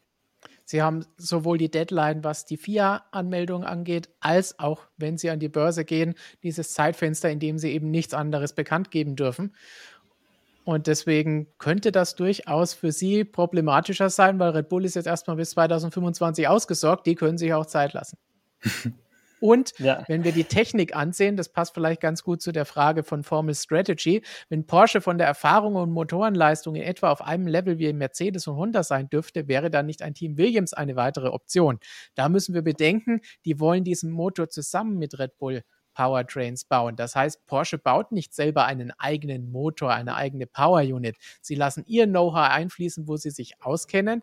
Aber was die Verbrennungsmotoren angeht und so weiter, da hat Red Bull Powertrains jetzt das ganze Know-how eingekauft. Das heißt, auch da technisch gesehen, Audi baut einen komplett eigenen Motor, Porsche nicht. Genau, das muss man jetzt auch hinzufügen. Das kommt bei der Diskussion oft zu kurz. Red Bull muss, möchte echt die Verbrennerelemente selber machen und Porsche kann dann ihr Know-how bei den Hybridelementen einfließen lassen, beziehungsweise in einem noch nicht geklärten Umfang das machen, ob sie das jetzt selber ausschließlich machen oder ob da dann auch noch Kooperation besteht und Porsche nur eben ihre Leute reinschickt, das ist noch nicht genau bekannt. Aber fest steht auf jeden Fall, mit Williams wäre das um einiges schwieriger. Williams hat einfach keine, keine eigene Abteilung und hat auch, hätte auch nie die Ressourcen, da irgendwas aufzubauen. Und vor allem, was ja auch noch dazu kommt, wie würde es, selbst wenn Porsche den gesamten Motor machen würde, wenn sie sich das zutrauen würden, mit Williams musst du dann immer noch schauen, dass da ein Chassis gebastelt wird, das was ordentliches zusammenkriegt. Und das kannst du, würde ich fast sagen, bei so einem Hinterbänkler-Team eigentlich nur garantieren, wenn du das ganze Ding gleich übernimmst. Also, wenn, dann müsste Porsche schon Williams äh, mit Haut und Haar aufkaufen und da dann komplett was Eigenes daraus machen. Ansonsten sehe ich nicht, wie das Sinn machen würde, denn Porsche wird da sicher nicht in die Formel 1 einsteigen. Das zeigt ja auch, zeigen auch die Gespräche rund um Red Bull, damit man langfristig was aufbaut. Man will schon relativ schnell Erfolge sehen und das geht eben nur auf diese Art und Weise. Deshalb ist es vermutlich auch keine wirkliche Option, da ein eigenes Team zu gründen, mal abgesehen von den paar hundert Millionen, die man dann überweisen müsste und mal abgesehen davon, dass das die FIA erst durchwinken müsste und dass es da viele Hürden zu nehmen gibt. Genau, für sie geht es nur Red Bull oder vielleicht dann eben gar nicht. Dann lassen wir es eben bleiben. Das ist die Diskussion bei Porsche, würde ich mal sagen. Gut, dann so viel zu den ganzen Motoreneinstiegen und Diskussionen. Wir haben mit Audi einen neuen Motorenpartner und auch bald hoffentlich dann die Bekanntgabe, dass sie ihr Werksteam mit sauber gefunden haben. Und bei Porsche noch ein bisschen Fragezeichen, wie es da weitergehen wird. Aber die Deadlines drängen. Das heißt, da werden wir dann hoffentlich auch in den kommenden Wochen Infos zu liefern haben. Wie üblich, holt euch unsere App, dann bekommt ihr die Push-Nachricht, sobald irgendwas passiert oder schaut einfach jeden Tag immer wieder auf unserer Webseite vorbei, motorsport-magazin.com. Dann haben wir da immer spannende Artikel für euch, wo all diese Informationen zu finden sind, wie ihr ja auch hier auf dem Screen bei euch sehen könnt. Unter anderem haben wir da auch noch ein bisschen einen Blick auf nächstes Jahr und die Regeln geworfen. Denn da gab es einerseits mal wieder Max Verstappen, der ein bisschen gewettert hat. In diesem Fall gegen die Sprintrennen, die die Formel 1 im kommenden Jahr von drei dann endlich auf ihr Ziel, nämlich sechs Sprintrennen, erhöhen wird. Und Stefano Domenicali, der Formel 1-Boss, der vergangene Woche auch eine Presserunde gegeben hat, hat da gesagt, hey, sogar die MotoGP ist jetzt nachgezogen, obwohl es auch dort Gegenwehr gegen die Sprintrennen, die geplanten für nächstes Jahr gibt. Aber er findet es toll, dass andere dem Formel 1-Vorbild folgen. Sie wollen ein bisschen an den Details arbeiten für nächstes Jahr. Für dieses Jahr wurde ja schon das Punktesystem für die Sprintrennen, die drei, eins haben wir ja noch ausstehend, geändert. Und für nächstes Jahr wollen sie vielleicht auch da noch ein bisschen an den Details ändern. Bleiben wir erstmal bei den Sprints, bevor wir dann noch zu einem ganz anderen, heikleren Thema kommen, das mich noch ein bisschen mehr interessiert. Wie habt ihr die Sprints bislang gesehen und was würdet ihr denn ändern, wenn ihr jetzt Stefano Domenicali irgendeinen Vorschlag machen solltet, was dann nächstes Jahr anders sein soll? Also ich würde die Sprints weglassen. das würde ihm, glaube ich, nicht gefallen, aber go on. Ja, ich habe vorhin auch nochmal überlegt, so vor dem Stream, finde ich Sprints gut, finde ich Sprints schlecht. Und grundsätzlich kann ich das gar nicht so sagen, weil die, ich finde, drei pro Saison ist halt so ein schlechter Referenzwert. Also diese Saison haben wir 22 Rennen, da hast du 19 normale, drei Sprints. Ich finde, da kannst du das emotional gar nicht so vergleichen. Deswegen, um wirklich, dachte ich mir, wenn ich wissen will, was besser ist, bräuchten wir wahrscheinlich eher so mehr, sechs oder noch mehr. Aber dann habe ich mir überlegt, so gucken wir mal Brasilien. Hamilton, sein Team, dafür kannst du ja nichts, aber macht einen Fehler und muss von ganz hinten starten. Völlig gerechtfertigt. So, und jetzt gewinnt er am Ende das Rennen halt nur wegen diesem Sprint, weil das Sprint ermöglicht eben den Fahrern, den guten Fahrern oder den guten Autos, die halt das Qualifying einen Fehler gemacht haben, ob jetzt technisch oder auf Fahrerseite, ähm, diesen Fehler halt wieder auszubügeln. Und das ist ja eigentlich, macht ja mehr Spannung kaputt, denn wenn sich mal ein Mick Schumacher oder irgendein Fahrer, ein Alex Albon, ein, auch ein Nico Latifi, äh, mal weit vorne, vielleicht sogar in Q3 qualifizieren kann, dann wird das halt durch Sprintrennen meistens schon wieder um fünf, sechs Plätze nach hinten radiert. Und deswegen, das ist doch eigentlich dann die Spannung, wenn du in den Sonntag reingehst und dir irgendwie ausmalst in deinem Kopf, dass dein Lieblingsfahrer von eben so einem hinteren Team vielleicht sich noch irgendwie einen Punkt ermausern kann. Ähm, das macht das halt so ein bisschen kaputt. Deswegen bin ich aktuell eher klar dagegen. Ich fand kein Sprintrennen so richtig, hat mich vom Hocker gehauen. Ähm, deswegen, ich, würd, ich bräuchte die auf jeden Fall jetzt nicht. Ich finde es auch nicht mega schlimm, aber ich wäre ohne, glaube ich, trotzdem zufrieden. Also ich bin da auch bei Tom, ich bin auch ein großer Fan der Sprintrennen. Ich finde aber vor allem hat das andere Gründe eben das Park Famille Reglement. Denn durch die Park Famille Regeln kannst du ja nichts mehr verändern nach dem, oder eigentlich schon während dem Qualifying. Heißt, das Setup ist eingefroren und du siehst eigentlich häufig oder manchmal haben wir das gesehen, muss man besser formulieren, schon am Samstag, wie eigentlich die Leistungsverhältnisse für Sonntag sind. Ich glaube, Emilia Romagna GP war da ein ziemlich gutes Beispiel, als äh, in Imola am Samstag Verstappen zwar von der Pole gestartet ist, dann im Rennen Leclerc vorne war und dann am Ende ihn überholen konnte, Verstappen, weil er eben das schnellere Auto auf dem Longrun hatte. Und genau aus dem Grund kann man halt sagen, okay, dann hast du schon am Samstag gesehen, Verstappen ist schneller, unter normalen Umständen gewinnt er das Ding. Heißt, normalerweise ist da immer noch das Rätselraten. Man sieht nach, bis nach dem Qualifying da, ja, okay, der war auf eine Runde schneller. Wie schaut es im Rennen aus? Man hat da immer noch, sag mal, Fehleroptionen. Man weiß nicht, wie es aussieht. Aber wenn dann das Wetter halbwegs ähnlich ist und nicht komplettes Chaos ist, dann weiß man halt auch schon vom Sonntag, wie es aussehen wird, wie die Leistungsverhältnisse sein werden. Und das kann dann schon sehr schnell Spannung rausnehmen. Ich glaube, dieses Jahr in Österreich war es vielleicht nicht so extrem, vor allem nicht für uns, die wir von außen drauf geschaut haben. Aber für die Teams war da auch schon ersichtlich eigentlich für Ferrari und Red Bull, okay, Ferrari ist schneller im Long Run, die können besser mit den Reifen umgehen. Heißt, die wussten eigentlich auch schon nach dem Samstag, was sich da abspielen wird am Sonntag. Und genauso ist es auch gekommen.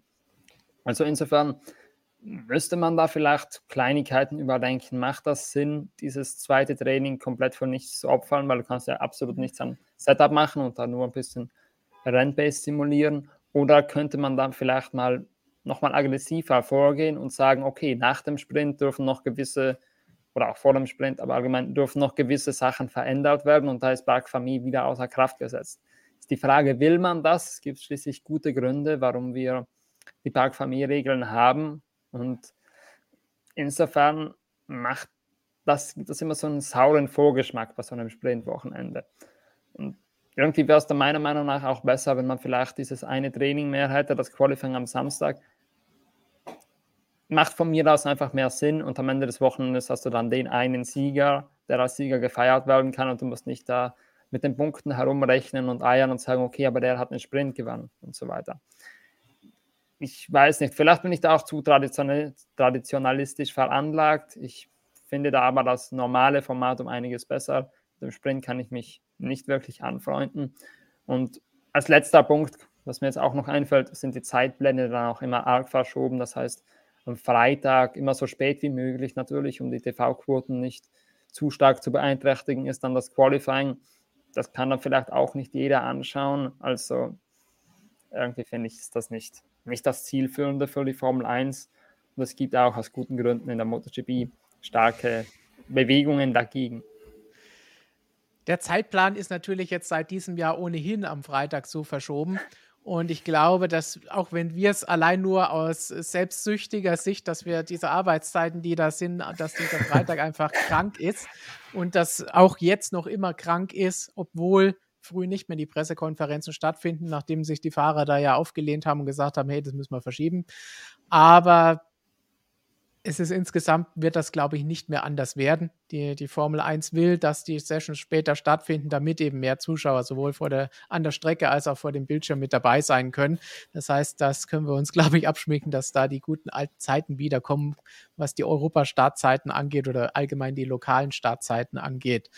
Und was Sprintrennen angeht, sind wir da, glaube ich, ja alle auf einer Linie schon immer, auch wenn Christian dabei war, haben wir ja schon oft gesagt, so, so wirklich brauchen wir das Ganze nicht. Unsere Zuschauer im Chat haben auch die meisten gesagt, wieder abschaffen brauchen wir nicht. Ein paar Anhänger der, der Sprintrennen gibt es, die es besser finden, die es gut finden. Aber die meisten haben sich, glaube ich, eher negativ darüber geäußert.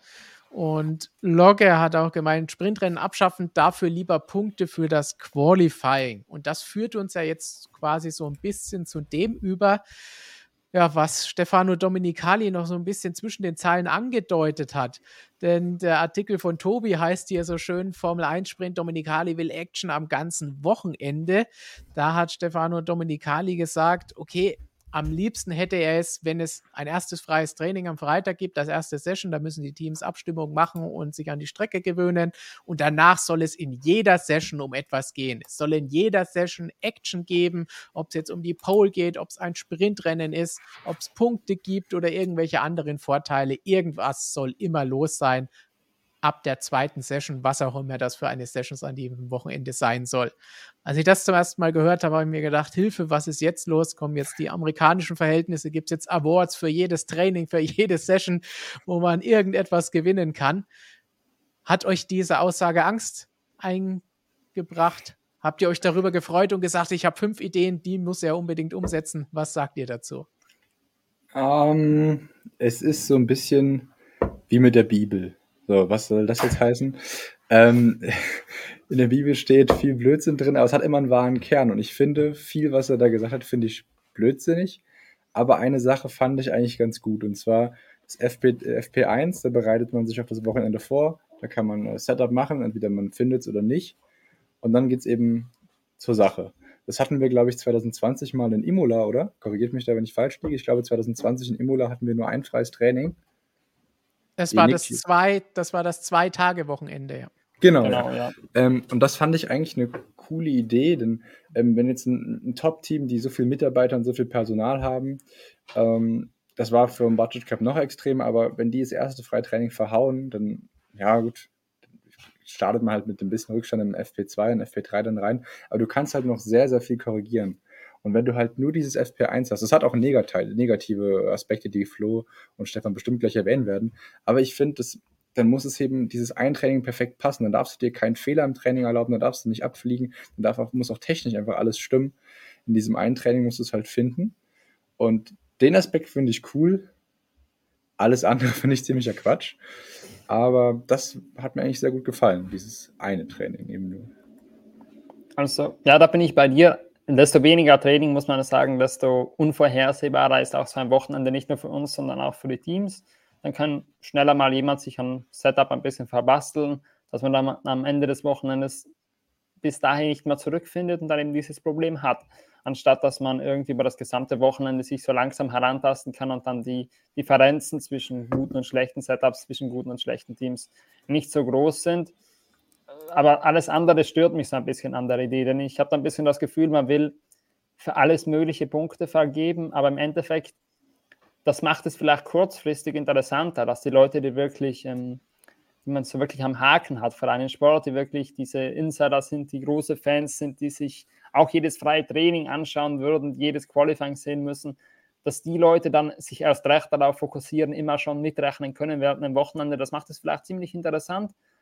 Aber im Endeffekt, wenn man dann mal ein Wochenende verpasst oder nicht so gut reinkommt, dann kann es halt so kommen, dass man nachher nachrechnen muss, okay, warum sind jetzt die Punktestände plötzlich so und nicht anders? Warum ist da jetzt der Abstand so groß? Warum die, weil dieser Sieg an dem Wochenende plötzlich einen Punkt mehr oder weniger wert? Warum weil da dies und jenes? Das macht das alles viel komplizierter und am Ende des Tages kann man sich dann halt die Frage stellen, entwertet das nicht am Ende einen Rennsieg? Denn wenn ich irgendwie durch Pole Position und Sprint Bowl und äh, alles möglich und schnellste Runde von mir aus 13 Punkte reinholen kann oder weiß Gott wie viel, dann im Rennen Zweiter werde, wenn das ja 31 Punkte und gleichzeitig ein anderer das Rennen gewinnt, aber dann weniger Punkte geholt hat an dem Wochenende, das macht es doch komplett ja. komisch, über, irgendwie überflüssig und vor allem denken sich dann die Fans, Moment mal, was ist denn der Rennsieg überhaupt wert, wenn dann ein anderer mehr Punkte holt? Ich meine, das erinnert mich so ein bisschen an Serien wie, wo ist das jetzt, äh, Rallycross-Weltmeisterschaft zum Beispiel, wo es auch für das Qualifying Punkte gibt, dann gibt es für das Halbfinale Punkte und für das Finale.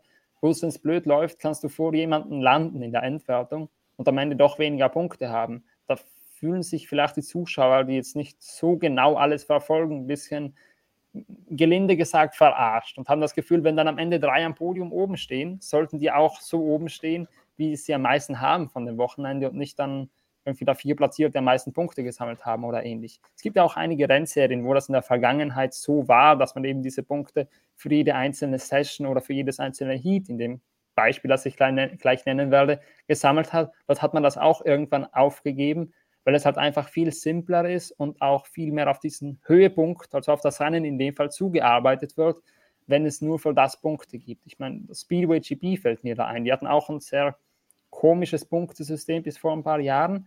Und jetzt hat man, dann hat man das halt überarbeitet. Jetzt gibt es immer für den Sieger 20 Punkte, dann absteigen 18, 16 und so weiter macht ja auch mehr Sinn. Dann hat am Ende der Sieger des Wochenendes fix die meisten Punkte und fix diesen Anteil der Punkte, heißt jeder Sieg ist gleich viel wert.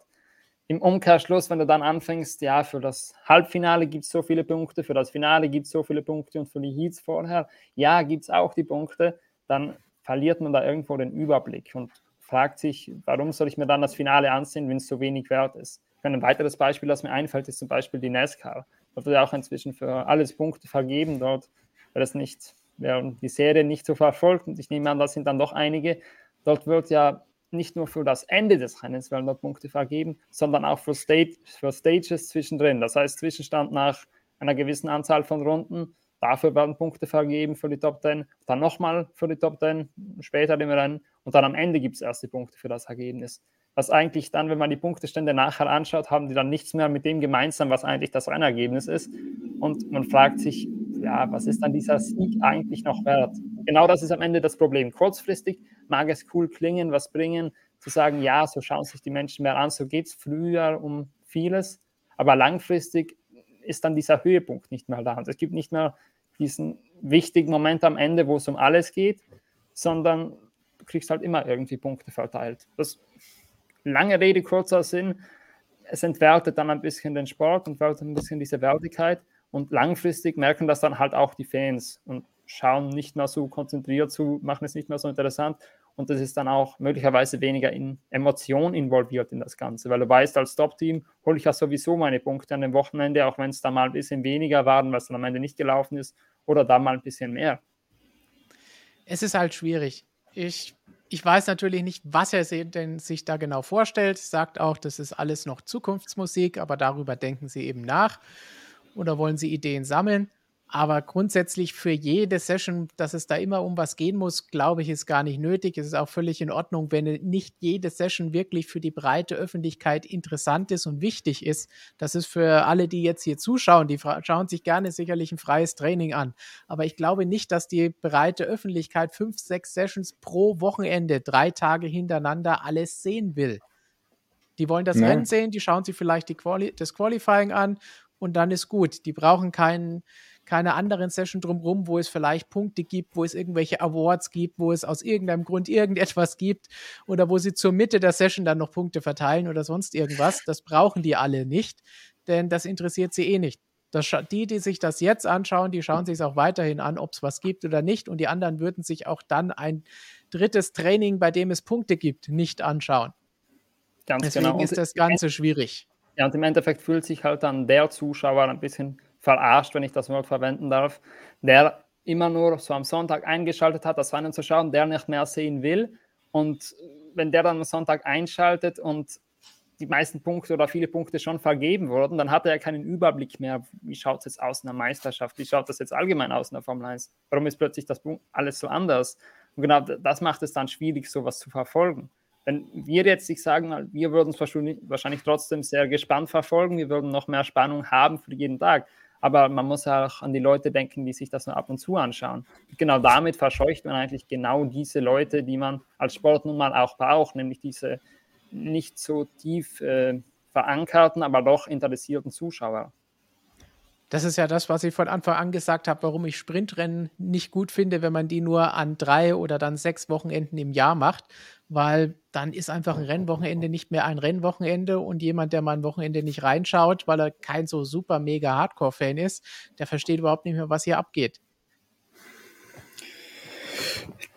Ja, also tatsächlich, es bringt irgendwie auch Verwirrung wir haben es jetzt auch schon mehrmals gesagt, dieser Spannungsbogen geht dann irgendwie kaputt. Also für mich ist Freitag immer so, ja, also bevor ich eben hier in dem Beruf gearbeitet habe, wie ich halt noch ein normaler Fan war, war freitags immer so, ja, mal reinschnuppern, sich die Zeiten anschauen, mal gucken, wo könnte es hingehen.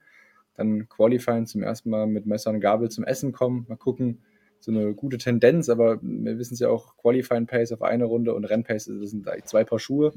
Da kann es auch in eine ganz andere Richtung nochmal gehen, aber zum ersten Mal so ein kleiner Schlagabtausch und dann eben das geronde Finale am Sonntag. Das war immer so, Stück für Stück hat sich das aufgebaut und das, damit war ich sehr zufrieden. Ich habe nichts anderes eigentlich gebraucht, muss ich sagen. Und dann jetzt ähm, diese, dieses, diese komplette Änderung, die im Raum steht und jetzt auch schon diese Sprints, das macht dieses Klassische irgendwie kaputt. Vielleicht, auch wenn ich jung aussehe, ähm, bin ich einfach noch zu, zu klassisch eingestellt, was das angeht.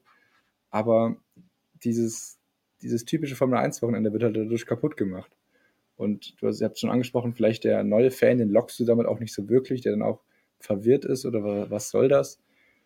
Ich bin nicht so ganz überzeugt, denn man muss ja sagen, die Formel 1 macht ja nicht Content für uns hier, sondern eben für die breite Masse, die eben, die, die, für die große Zuschauerzahl. Das sind ja nicht wir, nicht die Nerds halt. Und ich glaube, denen kommst du damit nicht wirklich entgegen. Vielleicht kurzfristig für ein, zwei Jahre halt mal höhere TV-Deals auszuhandeln, ja. Aber ähm, kurzfristig denken ist ja nicht unbedingt oder überhaupt nicht schlau eigentlich. Tja, da müssen wir abwarten, was sie sich einfallen lassen. Aber wenn wir noch mal eins zurückgehen, was ihr bislang gesagt habt, bevor wir auf diese jede Session muss irgendwas super Geiles zu sprechen gekommen sind, hat sich das so ein bisschen angehört, als ob ihr beide durchaus mit einem Zwei-Tage-Wochenende wie damals in Imola 2020 durchaus zurechtkommen würdet. Ja, also ich, ich, ich spreche jetzt mal für mich. Flo klar war, glaube ich, ein bisschen zweifelnd, aber ich vielleicht auch aus, aus arbeitszeitlichen Gründen, ich dann freitags nicht herkommen muss, ähm, fände ich das gar nicht so schlecht. Man könnte ja dann überlegen, das Training vielleicht nicht eine Stunde, sondern nochmal eine eine Stunde 30, wie vor 2019, glaube ich, zu machen. Oder auch zwei Stunden. Ähm, oder für mich ist auch zwei Trainingseinheiten, können wir, brauchen wir nicht drüber diskutieren, weil es liegt ja noch in der Zukunft. Aber an sich fand ich das eigentlich ganz cool. Ähm, ich zum einen würde ich dann auch vermissen, weil ich freue mich immer schon so auf die Formel 1 Wochenende, Freitag schon fahren zu sehen, da würde ich mich drüber freuen. Aber ich, ich fand das auch eigentlich ganz cool. Wir haben es angesprochen, wenn dann halt mal Mercedes ein FP1 vergeigt, weil, keine Ahnung, Getriebeschaden ist oder der Hamilton das Auto wegwirft oder so oder auch irgendein Top-Team, dann ist eben direkt eine große Lücke da für die, für die hinterliegenden Teams dazu zu fahren, weil man Mercedes oder einer der vorne der Großen das eben nicht so schnell korrigieren kann. Und das fände ich eigentlich ziemlich gut.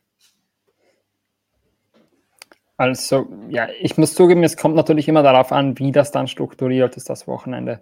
Weil ein Zweitageswochenende heißt ja dann, würde immer heißen, dass wir am Freitag wahrscheinlich schon die ganzen Mediensessions haben und dass sich das dann alles anhäuft.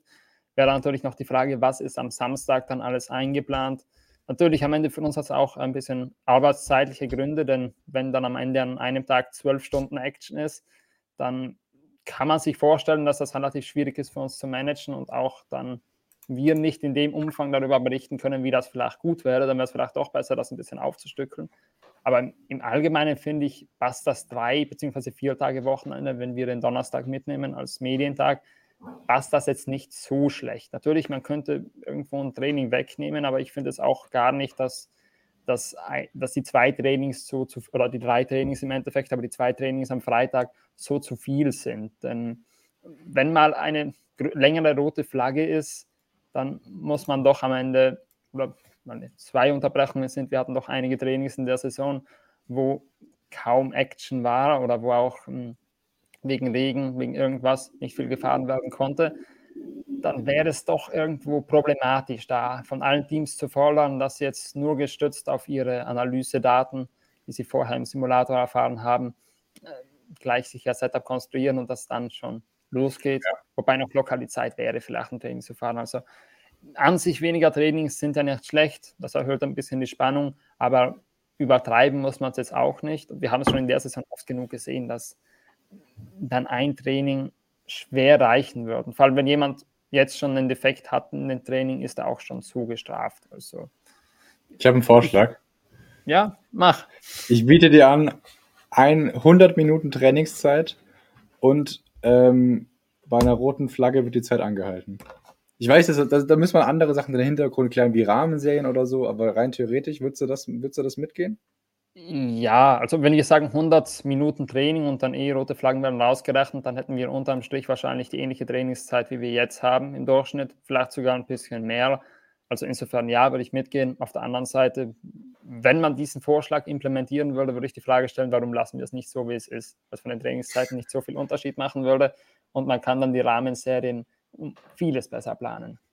Ja, es, ja. es, würde aber wahrscheinlich auf zwei Tage das Ganze zusammenstauchen, was Tom da sagt, weil du wirst sicherlich nicht haben, dass am Freitag ein Training ist und abends Quali, damit irgendwas passiert, am nächsten Tag dann nur ein Sprintrennen und am Sonntag dann nur der Grand Prix ähm, so einen komplett leeren Samstag wird es nicht geben.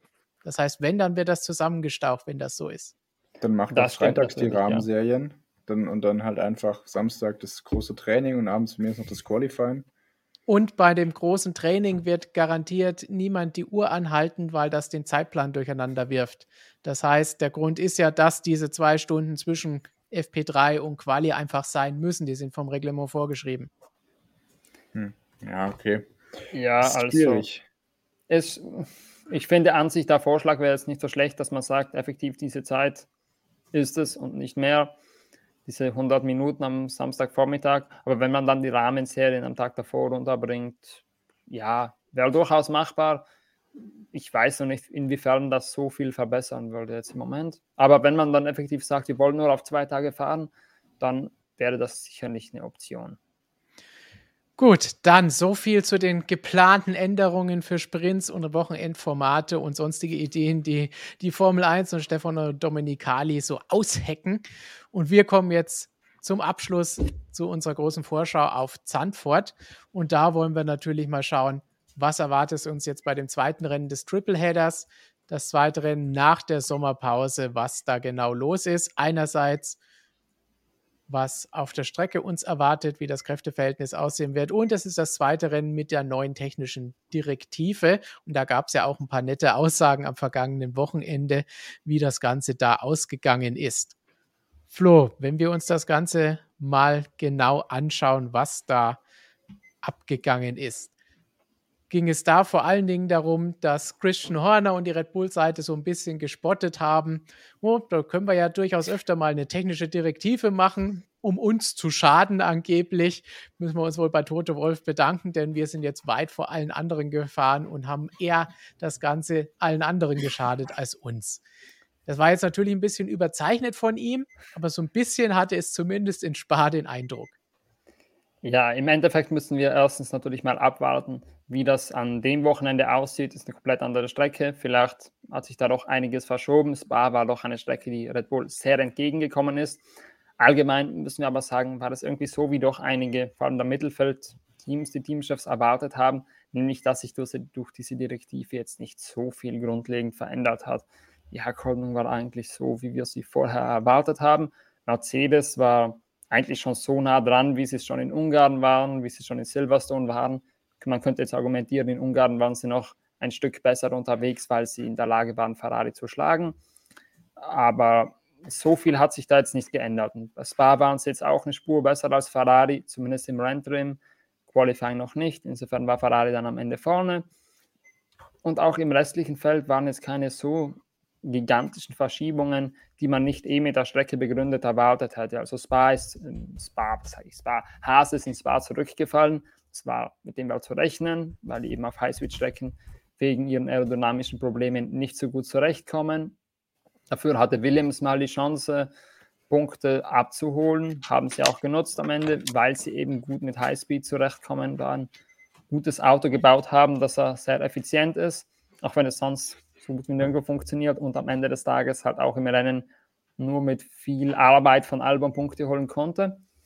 Also ich verstehe Horner, dass er das jetzt natürlich ein bisschen als Munition nutzt, um da zu sticheln, denn unbedingt eine Freundschaft mit Toto wird er nicht schließen, auch wenn sie jetzt nicht um die WM kämpfen. Da sind beide so ein bisschen politisch aktiv, gerne, dass sie nach außen mal solche Sätze reißen und da den, den anderen ein bisschen äh, verspotten.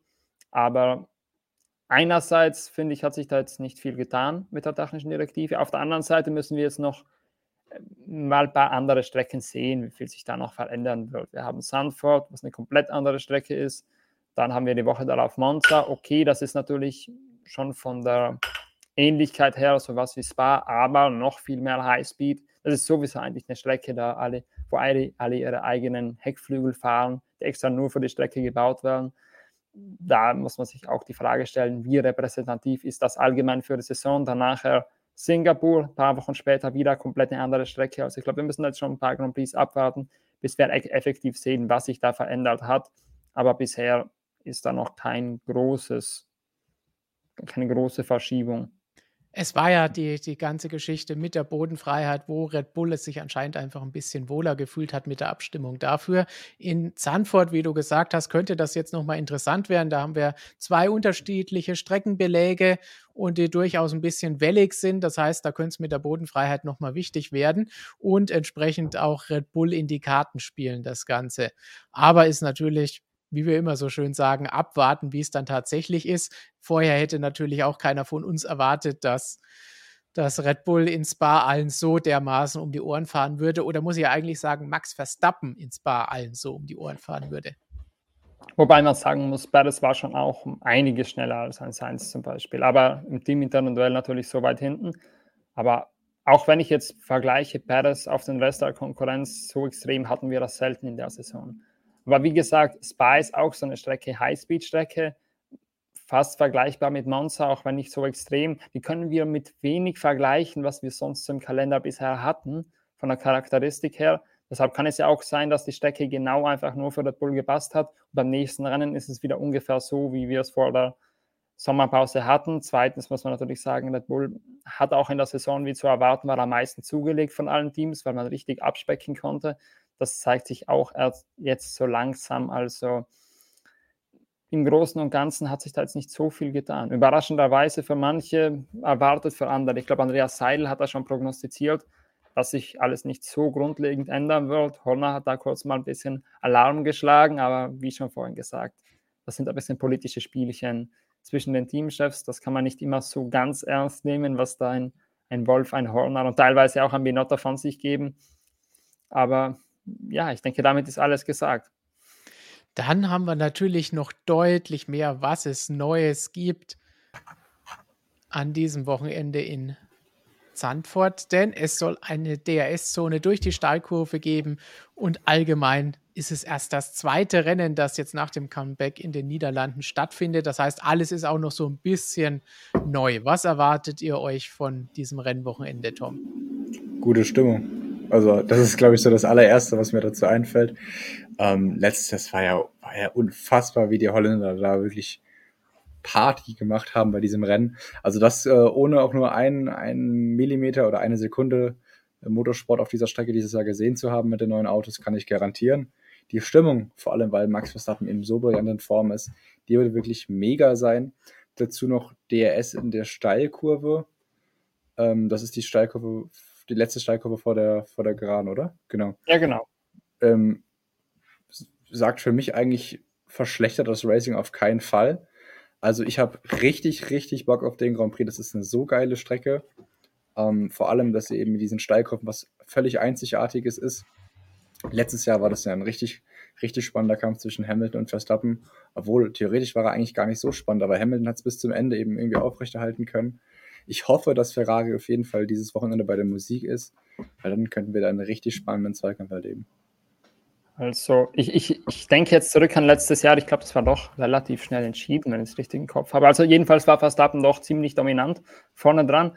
Jedenfalls, was ich an diesem Wochenende erstmal interessant finde, und das wird sich wohl schon im ersten Training entscheiden, ist, ob wir tatsächlich dieses DRS sehen in der Steilkurve.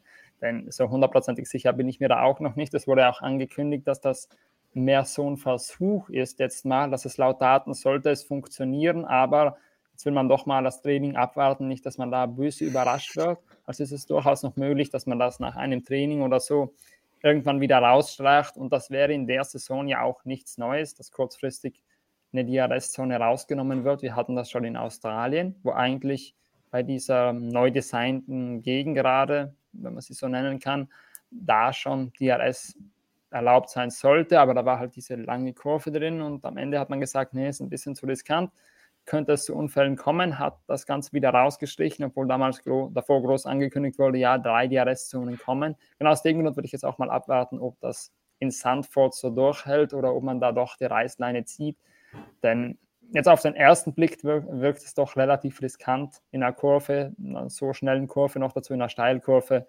DRS aktivieren zu können. Aber wenn es die Daten hergeben, dann nehme ich an, dass man auch die richtige Entscheidung treffen wird, spätestens nach FB1. Ja, ansonsten, was gibt es zu erwarten vom Rennen? Stimmung, die wird natürlich großartig sein, gar keine Frage. Die Strecke ist auch fahrerisch, vor allem fürs Qualifying jetzt auch eine großartige Strecke. Ich glaube, wer, wer die schon mal in irgendeinem Spiel oder in irgendeinem Simulator gefahren ist, egal ob es jetzt die alte ist, ohne die Steilkurven oder die neue, die macht unglaublich Spaß. Das ist eine Oldschool-Strecke über die meisten Teile, außer die Bergkurven, die halt vor ein paar Jahrzehnten umdesignt wurden, aber sonst ist das sehr viel Oldschool. Macht immer Spaß, das eigentlich zu sehen. Und dieses Jahr könnte es auch mehr Spaß machen durch Überholmanöver. Letztes Jahr war das ein bisschen schwierig, weil es doch ein ziemlich enger Kurs ist. Auch Überholen ist eigentlich nur in Kurve 1 möglich gewesen letztes Jahr und da auch nur, wenn Sergio Perez im Duell gegen Norris gezeigt hat, mit sehr viel äh, Willenskraft, mit sehr viel Ellenbogeneinsatz, wenn man das so nennen kann. Dieses Jahr könnte das natürlich besser werden. Wir haben einige Strecken gesehen, Ungarn allen voran, wo es um vielfaches besseres Racing gab durch die neuen Regeln da könnte Sandford eigentlich wieder perfekt passen. Denn wenn wir auf das Racing schauen, das wäre im letzten Wochenende interessant. In Spa war das jetzt nicht so beeindruckend. Wir haben sehr viele DRS-Überholmanöver gesehen, relativ wenige, die so wirklich hart umkämpft waren, auch wenn es ein paar Zweikämpfe gegeben hat. Aber sehr viel mit DRS, da war es ein bisschen overpowered. Und bei Sandford, wenn es in der Vergangenheit eigentlich zu, zu schwach war, das DRS, um dort Überholen zu erleichtern, könnte es dieses Jahr doch einige Überholmanöver mehr geben. Ich hoffe auf jeden Fall darauf. Wir hoffen alle darauf, dass es mehr Überholmanöver gibt. Und um deine Aussage zu bestätigen, ich glaube, Lewis hatte letztes Jahr 20 Sekunden Rückstand am Ende auf Max Verstappen, der das Rennen gewonnen hat. Also es war relativ deutlich, ja, wie war, überlegen er war. Der war aber in der Box kurz vor Schluss. Also ich weiß, es ist sehr, sehr lang.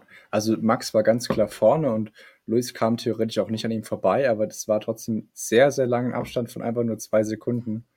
Also ich weiß, dass wir im Nachhinein noch darüber gesprochen hatten. Und da ging es darum, eigentlich ein vermeintlich einfaches Rennen hat Hamilton dann doch trotzdem bis zum Ende spannend gemacht.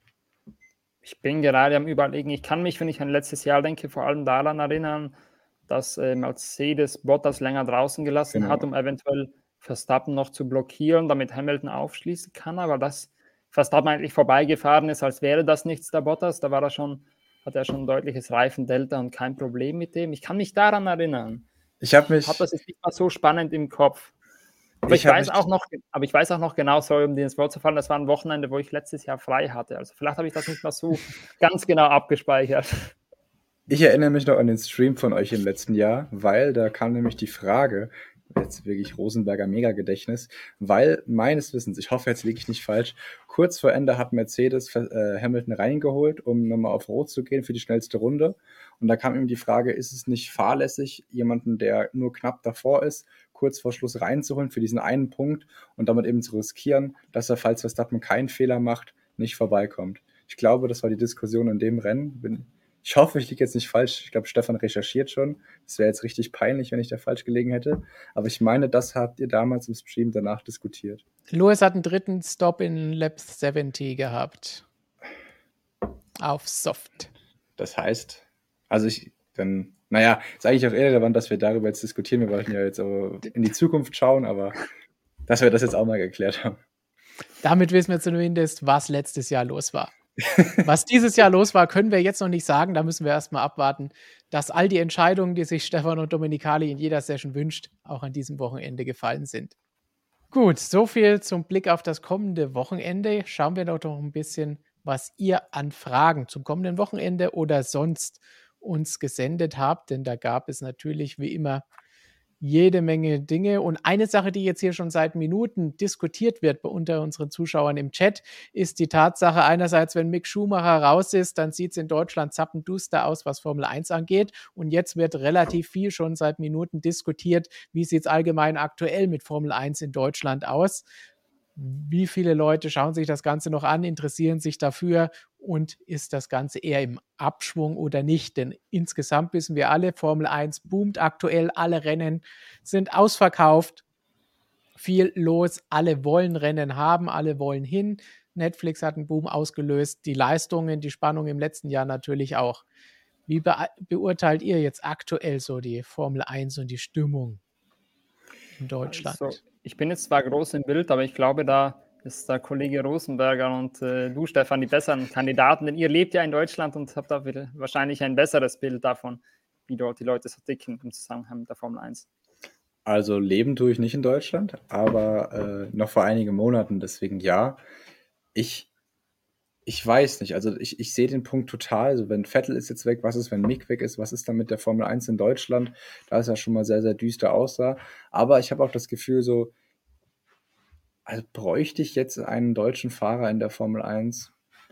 Du hast jetzt letzte Woche den Vergleich, glaube ich, mit, äh, mit den Italienern angebracht, die auch kein, gut, Giovinazzi war kein Helden seit, seit Ewigkeiten mehr in der Formel 1, aber trotzdem äh, große Formel 1-Fans sind. Natürlich ist es cool und natürlich bringt es ein paar Prozente mehr, aber ich glaube, der, der Hype auch in Deutschland, der geht auch über einen deutschen Fahrer hinaus. Ähm, vor allem, wenn man schaut jetzt auch mal in, in die jüngeren Generationen, äh, die, das Formel 1-Spiel, also F1 2022, das ist mittlerweile auch bei, bei Streamern ein Riesentrend und generiert wirklich Tausende oder Abertausende von Zuschauern äh, auf den Streaming-Plattformen. Also das ist auch was, was vor zwei Jahren undenkbar war. Also auch die, die junge Generation, auch ohne einen Vettel oder einen, Schuhmacher, äh, die sagen wir mal 15- bis 23-Jährigen, interessiert sich schon sehr dafür. Zumindest wenn sie das Spiel spielen, heißt ja auch, dass der eine oder andere bestimmt mal dann am Sonntag bei Sky reinschaut. Also es wird bestimmt ein paar Prozente verloren gehen, aber ich sehe das jetzt gar nicht so schlimm. Vor allem 2026 haben wir Audi und Porsche, wir haben Mercedes. Äh, also vielleicht mal die Kirsche im Dorf lassen. Ich glaube, so schlimm wird es nicht. Und außerdem ist Mick ja noch gar nicht raus. Erstens das. Wobei, wenn man böse ist, kann man sagen, ja, die Quote kann nicht allzu viel weiter runtergehen, weil dadurch, dass es nur noch im Pay-TV ist, ist sie natürlich schon stark gefallen. Selbst zu den Zeiten, die letzten Jahre, als es noch im Free-TV war und es da schon stark nach unten gegangen ist im Vergleich zu Zeiten, wo Vettel oder sogar Michael Schumacher noch um Weltmeisterschaften gefahren sind. Man muss ja auch sagen, bei der ganzen Diskussion, wenn also Schumacher hat in Deutschland natürlich einen riesen Hype ausgelöst und vielleicht kann es dann halt auch sein, dass nach Jahren des Hypes irgendwo die, Freude für diesen Sport ein bisschen wieder verloren geht, weil dann war das in allen Medien, es haben alle so ein bisschen durchgefeiert eine Zeit lang und dann verlieren sich so langsam wieder die Leute, die jetzt nur für einen Schumacher dabei waren. Vettel hat dann noch ein bisschen nachgehypt sozusagen, aber das war alles nie so groß, wie das vielleicht bei Schumacher mal war. Und ein zweiter Schumacher weiß, ein Kollege Menat hat das mal ganz äh, schön erklärt. Er meinte mal, es gibt Leute, die waren riesen Schumi-Fans und die interessiert der Mick überhaupt nicht. Also ich glaube, das war so ein bisschen so eine Hype-Angelegenheit in Deutschland. Das konnte eigentlich war so hoch, wie das in den letzten Jahren war, nur nach unten gehen. Und zweitens ist natürlich auch die TV-Konsumkultur in Deutschland ein bisschen eine andere. Denn es ist ja mit Zahlen belegt, dass Deutschland äh, sehr viele Menschen abgeneigt gegenüber Pay-TV stehen, im Vergleich zu anderen Ländern. In Großbritannien oder Italien zum Beispiel ist das gang und gäbe eigentlich, dass die großen Sportevents, die großen Serien, die großen Formel 1, äh, Formel 1 liegen, Fußball liegen, meine ich natürlich, dass die alle hinter der Paywall sind. Und in Deutschland ist das jetzt zwar eigentlich auch mehr so, aber da haben sich die Leute noch nicht so mit, damit angefreundet. Und das kann ich jetzt auch gut verstehen. Und da ist die Kultur ein bisschen eine andere, so wie ich das gehört. Vielen Statistiken ja. entnehme. Oder widersprecht ihr mir da, ihr zwei als Deutsche? Auf keinen Fall. Also ähm, ich glaube, wenn man, wenn du auch mal schaust, in Amerika, das ist ja das Extrembeispiel, da geben Leute 200, 300 Dollar im Monat dafür aus, um äh, ihren geliebten Sport zu sehen. Und ähm, du magst es zwar nicht, wenn man dich als Italiener bezeichnet, aber äh, in Italien äh, oder auch in England, da ist es ja auch so. Wir Deutschen, wir haben da immer so ein bisschen Problem damit, da wird jeder Cent gern lieber zweimal umgedreht. Ähm, das, das ist halt bei uns so ein bisschen das Problem. Ich weiß nicht, vielleicht Stefan, kommst du noch, um dir nicht zu nahe treten zu wollen, aus einer anderen Generation, vielleicht ist es bei dir noch anders. Ja, das haben wir ja oft schon gesagt, dass es vor allen Dingen, jetzt hm. haben wir uns gegenseitig eliminiert. Jetzt nochmal, ich mach. Deswegen sollst du die Finger davon lassen. dass, dass es normal ist, wenn erfolgreicher Sportler da ist, dann funktionieren solche Sachen. Wir hatten Schumacher, wir hatten einen Boris Becker, Steffi Graf und so weiter in Tennis, in anderen Sportarten. Aber ansonsten Fußball ist das, was sich lange hält und Fußball ist das, wo halt viele auch Fan eines Vereins sind. In der Formel 1 ist es durchaus in Deutschland auch so, jetzt werden viele widersprechen, die jetzt zuschauen, aber das sind halt die Hardcore-Fans, dass sie nicht unbedingt Fan der Sportart sind und auch nicht Fan eines Teams sind. Und Teams sind die Sachen, die lange mit dabei sind. Fahrer haben halt vielleicht mal zehn Jahre die Karriere und dann ist es vorbei. Und dann ist es natürlich schwieriger, da auch jemand Neues zu finden. Schau dir auch Skispringen und solche Sachen an, die auch mal so einen Boom und Hype-Jahre hatten. Und dann geht es mal wieder ein bisschen schwieriger. Deswegen ist das halt die Geschichte, wenn man von dem Sportler, dem Athleten selber so abhängig ist, dann geht es irgendwann zu Ende. Wenn man natürlich mehr von den Teams leben kann oder der Sportart selbst, dann ist es einfacher. Und das haben wir hier mit allen unseren Zuschauern, die ganz klar Hardcore Formel 1 Freaks sind, genauso wie wir, die wir das schon ewig verfolgen und sogar freiwillig jeden Tag damit arbeiten. Aber für andere, wie wir vorhin gesagt haben, ja, die wollen vielleicht das Quali oder vielleicht nur das Rennen anschauen und das war's. Die brauchen nicht fünf Trainingssessions, in denen irgendwelche krassen Awards von Dominicali per Hand überreicht werden. Und sie haben vielleicht auch gar nicht die Zeit für fünf Trainingssessions. Ja. Muss man ehrlicherweise sagen, ich meine, es wäre doch vermessen als Formel 1, wenn du glaubst, dass jemand, der unter der Woche 38, 40 Stunden oder was auch immer arbeitet, dass der am Wochenende, wenn Formel 1 sich nach Hause geht und sich denkt, okay, da ist Formel 1, da kann ich definitiv nichts anderes planen, da ist Formel 1, da kann ich nichts anderes planen und plant sich dann das ganze Wochenende mit Formel 1 voll und unternimmt nichts mit Freunden, mit Familie oder tut was auch immer. Also das wäre auch komplett vermessen, wenn man echt glaubt, dass das die Mehrheit der Fans ist. Nicht, wenn man diese großen Zahlen erreichen will, dann braucht man die breite Masse, die wir vorhin angesprochen haben, und die schauen sich dann höchstens das Event an. Und das ist das Rennen. Und nicht der Sprint, nicht das Qualifying, nicht das Training, in dem irgendwelche wichtigen Dinge vergeben werden, weil Action sein soll. So, jetzt haben wir noch viele Fragen, die sich mit Audi, Sauber und Porsche beschäftigen. Da haben wir eine noch, die vielleicht ganz gut passt zu dem, was wir vorhin gesagt haben, von Daniel. Könnte Mick nicht jetzt schon zu Alfa Romeo, sprich sauber gehen, wenn Porsche dahinter steckt? Sie wollen ja einen deutschen Fahrer haben. Da muss man natürlich bedenken, Porsche 2026 wird dann offiziell dabei sein. Das ist noch eine ganze Ecke hin. Selbst wenn man jetzt schon Mick Schumacher holen würde, müsste der da ein paar Jahre rumfahren, ohne dass sie irgendwas mit zu tun haben. Ähm, äh, ich will Audi jetzt dem Herrn Probst auch nicht zu nahe treten. Ich glaube, er hat hier Porsche und Audi. Meint sicherlich Audi, ja. Das meint in dem Fall wahrscheinlich Audi.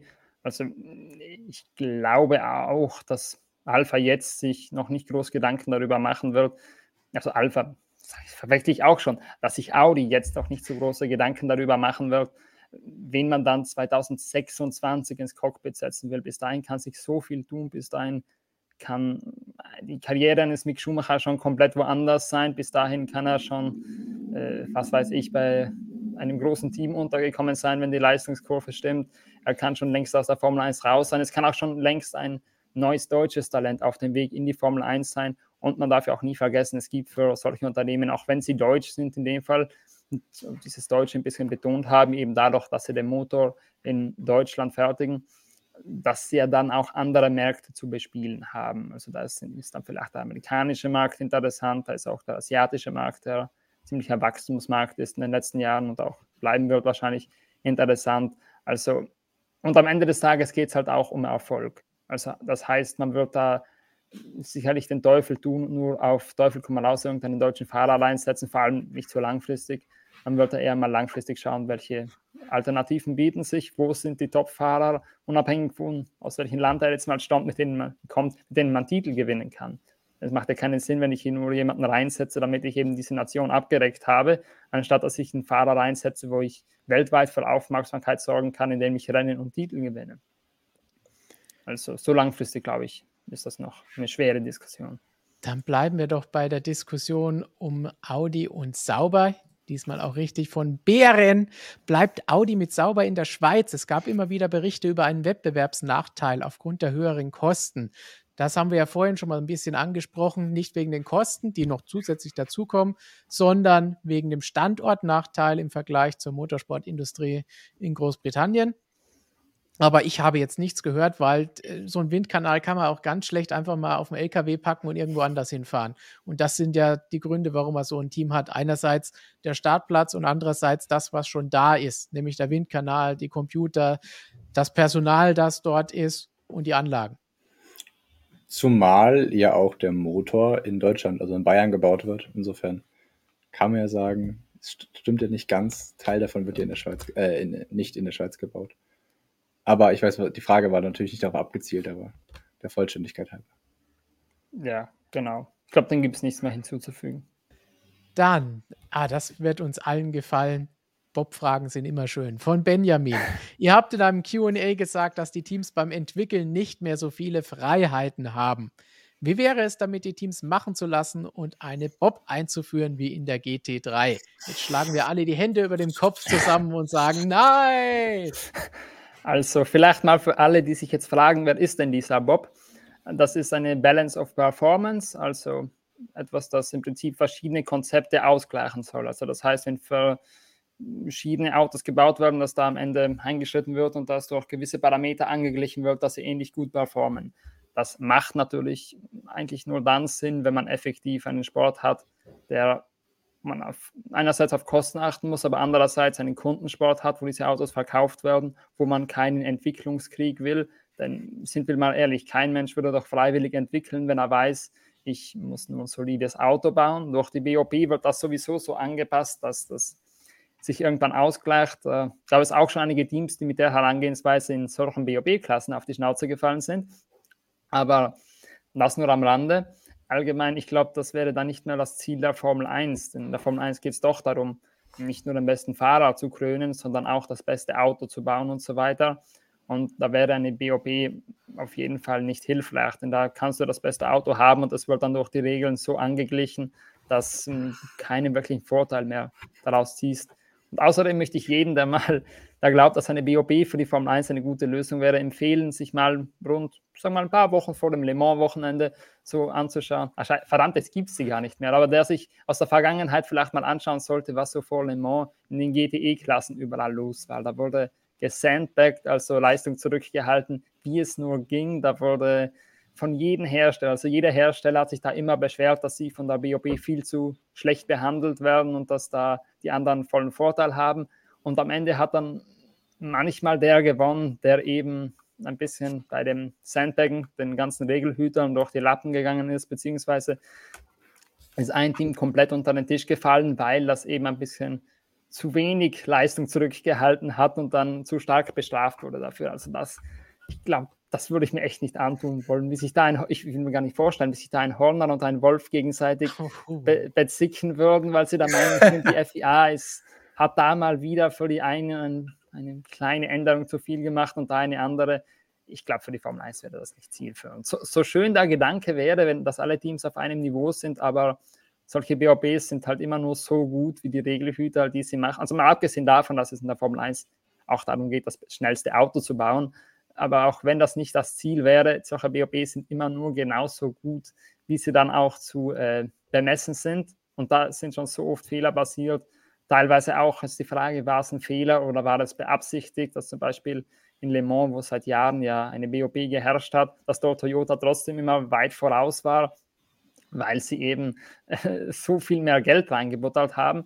Und ja, man muss ja auch dazu sagen, das habe ich jetzt vielleicht nicht so im Detail erwähnt, im GT3-Sport macht es genau deshalb Sinn, weil die Hersteller die Autos verkaufen. Das heißt, am Ende ist bei einem GT3-Team wenn da ein Audi ist, ist da nicht Audi, das den einsetzt in der Regel, vor allem heutzutage sind fast nur noch Kundenteams, sondern da ist ein Team dahinter, das hat dieses Auto gekauft, das will mit diesem Auto gut fahren. Und genau deshalb ist es dort nicht wünschenswert, dass sich die gegenseitig beim Entwickeln übertrumpfen wollen und noch möglichst vieles rausholen, sondern dass dieses Grundkonzept Auto schon mal konkurrenzfähig ist und auch verkaufsfähig ist. So das ist komplett ein anderes Geschäftsmodell wie in der Formel 1. Und man muss ja auch bedenken, mittlerweile ist es ja so, dass die Teams frei entwickeln können, was sie wollen.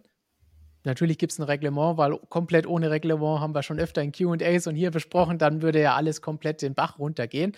Aber wichtig ist, sie haben die Budget-Obergrenze und dadurch ist ja festgelegt, jeder kann sich austoben in den Bereichen und der eine entwickelt vielleicht in die Richtung, der andere legt mehr Wert auf das andere und dadurch kommt ja auch diese Vielfalt zustande, die wir dieses Jahr unerwarteterweise hatten. Mal schauen, wie es nächstes Jahr ist, ob dann wirklich immer noch so viele unterschiedliche Konzepte existieren oder einige zu sehr dann in die gleiche Richtung gehen. Aber das Ganze macht es ja spannend und da brauchen wir nicht irgendwelche künstlichen Dinge wie BOPs. Ich glaube, Toto Wolf ähm, würde, wenn es tatsächlich zu einer Balance of Performance komme, kommen würde, dem würde doch schon gehörig der Draht aus der Mütze springen. Also das äh, ist, wir haben es schon angesprochen, ist definitiv nicht die Idee der Formel 1, weil es eben eine Konstrukteurs- eine Fahrerweltmeisterschaft ist. und die erste damit dann irgendwie auch dann irrelevant wird. Also ähm, ist Flotzgard manchen Dingen bestimmt ein guter Gedanke, aber gehört nicht in die Formel 1. Und wenn Sehr wir schön. ehrlich sind, ich glaube, am Ende des Jahres, egal wer dann Weltmeister würde, es würden sich immer neun, die, die Fans von neun von zehn Teams beschweren, inklusive dem Team selber, dass es nur wegen der BOB war und nur von der FIA gekauft wird. Das will auch keiner sehen. Nee, absolut. Aber jeder will hören, wie tatsächlich Tom noch diese Phrase aus, dem letzten, aus der letzten Sendung irgendwie unterbringen konnte. ich habe so lange drauf gewartet, bis es sich angeboten hat. Haben so, wir das im Stream besprochen? Oder haben das die Zuschauer? Ich glaube, das haben wir hinterher nur entdeckt, so, okay. diese ja, Begriff, genau. der uns ich, nicht viel gesagt hat. Ich glaube, da hat ein User nachher diese Formulierung verwendet, die wir sehr gefeiert haben. Also Daumen hoch an denjenigen, der das gesagt hat. Da wurde uns eine neue Phrase der deutschen Sprache beigebracht, weil wir mussten das auch erst googeln, was das bedeutet. Deshalb, äh, ich, ich, glaube, das war echt nicht im Stream. Der Kommentar kam erst nachher. Ja, danach. So, dann hallo am Professor Dr. Racer. Vielen Dank für diese Frage und die Unterstützung mit dem Superchat. Voller Ekstase hat er das Motorenvideo geschaut bei uns auf dem Kanal, hoffe ich. Es gibt weiterhin unterschiedliche Lösungen. Was haltet ihr davon, dass die Regeln aufgeweicht werden im Rahmen des Budget Caps oder ist das kontraproduktiv? Inwieweit aufgeweicht? Bezüglich jetzt, dass die Kolben unterschiedliche Materialien haben dürfen oder was, was ist gemeint? Vielleicht das kurz erklären in den Kommentaren. Ich bin mir da jetzt auch nicht sicher, ob das auf die neuen Motorenregeln 2026 anspielt und wenn ja, auf welchen Aspekt. Ähm, das verstehe ich jetzt nicht ganz. Im Rahmen Voll. des Budget Cap vielleicht die Zugeständnisse, diese 10 und 5 Millionen Euro, die du vorhin schon erwähnt hast, Tom. Aber das sind das ja keine unterschiedlichen Lösungen dann, oder? Einerseits mit den Kolben, sagt er, also da bräuchte ich echt noch eine Erklärung, was jetzt genau gemeint ist. Ich gehe mal davon aus, also wenn wir jetzt mal davon ausgehen, dass da diese finanziellen Zugeständnisse gemeint sind mit dieser Frage, dann glaube ich, kann man da nicht wirklich von einer Verweichlichung reden. Es ist einfach eine kleinere Hürde, die, oder kleinere Hürde kann man gar nicht sagen, es ist eine kleine Hilfe, die die neuen, die, die, die neuen Hersteller dabei unterstützen soll, diese größere Hürde irgendwie zu meistern, von null irgendwie in die Formel 1 zu hüpfen, was ja eh schwierig genug ist. Deshalb glaube ich, ist das vollkommen im Rahmen des Machbaren, im Rahmen des äh, Erdenklichen und ist auch vollkommen okay. Äh, ja, jetzt kommt die Antwort. Dass es keinen Entwicklungskrieg geben kann, kostentechnisch, dass es limitiert ist, dass die Regeln grundsätzlich aufgeweicht werden können. Ah, okay. Jetzt ah. verstehe ich es. Das also, sehe ich nicht so. Na, ich finde, prinzipiell könnte man da schon ein bisschen weitere ein bisschen mehr Freiheiten lassen den ganzen Teams, damit dann nachher die, äh, jeder zur besten Lösung findet, auch ein bisschen unabhängig von irgendeinem komplizierten Regelwerk, weil man am Ende ja durch, die, durch den Budget Cap äh, jeder im Prinzip gezwungen ist, in gewissen Maßen zu agieren und es nicht so ist wie in der Vergangenheit, dass dieser Krieg so außer Kontrolle geraten kann. Ich glaube, das ist damit gemeint und das finde ich ist auch ein guter Gedanke, wobei natürlich am Ende auch immer die Frage ist, inwiefern würde das dann wieder das Feld auseinanderziehen? Also auch wenn sie alle mit denselben Grundlagen operieren, manche Teams haben da viel bessere Simulatoren stehen, die können das viel besser abbilden, was dann kommt, haben da motorentechnisch auch schon viel größere Vorsprünge. Also ist dann halt am Ende die Frage, inwiefern sich das rechnen würde im Vergleich von, wie weit die Teams wieder auseinanderrutschen dadurch und inwiefern man dadurch effektiv äh, neue technische Lösungen findet. Von einer technischen Seite wäre es definitiv wünschenswert, weil man dadurch sehr viele neue Konzepte vielleicht entdecken könnte. Aber an sich, ich weiß es nicht so genau, wie viel besser das die Formel 1 machen würde. Das sportliche Produkt vielleicht eine Spur schlechter, technisch vielleicht eine Spur interessanter. Und damit würde ich sagen, haben wir eine hochkomplexe Frage noch zum Abschluss gehabt und können natürlich nochmal darauf hinweisen, ab morgen geht es schon wieder los mit Videos von der Rennstrecke. Christian ist dann auf dem Weg nach Zandvoort und berichtet dann, was es dort vielleicht Neues gibt. Ab Freitag wird gefahren bei uns auf der Webseite im Live-Ticker. Nicht verpassen, wenn ihr es nicht sehen könnt. Und wenn ihr es sehen könnt, trotzdem bei uns vorbeischauen. Wir haben Videos für euch, wir haben Live-Sendungen für euch, wir haben in der App alles, dass ihr auch unterwegs immer informiert seid. Besser kann es ja eigentlich gar nicht sein, oder Flo? Nein, besser kann es kaum noch sein. Natürlich, es könnte immer noch eine Spur besser werden, aber halt nur, wenn wir genügend Abonnentenzahlen zusammenkriegen, dass sich das Ganze rechnet und auch genug Daumen dagelassen werden, genug Views kriegen, dann könnten wir vielleicht noch mehr produzieren, aber irgendwo sind uns sonst Limits gesetzt. Und dann würde ich sagen, es ist angerichtet für den großen Preis der Niederlande. Jede Menge Action. Tom, du hast vorhin schon gesagt, du freust dich auf die Fans und die Stimmung. Was ist dein Tipp fürs Wochenende zum Abschluss? Ah, machen wir jetzt immer hier so eine Prediction, okay. Ähm, Max, Leclerc, ah, das ist so, das wird sowas von nicht passieren.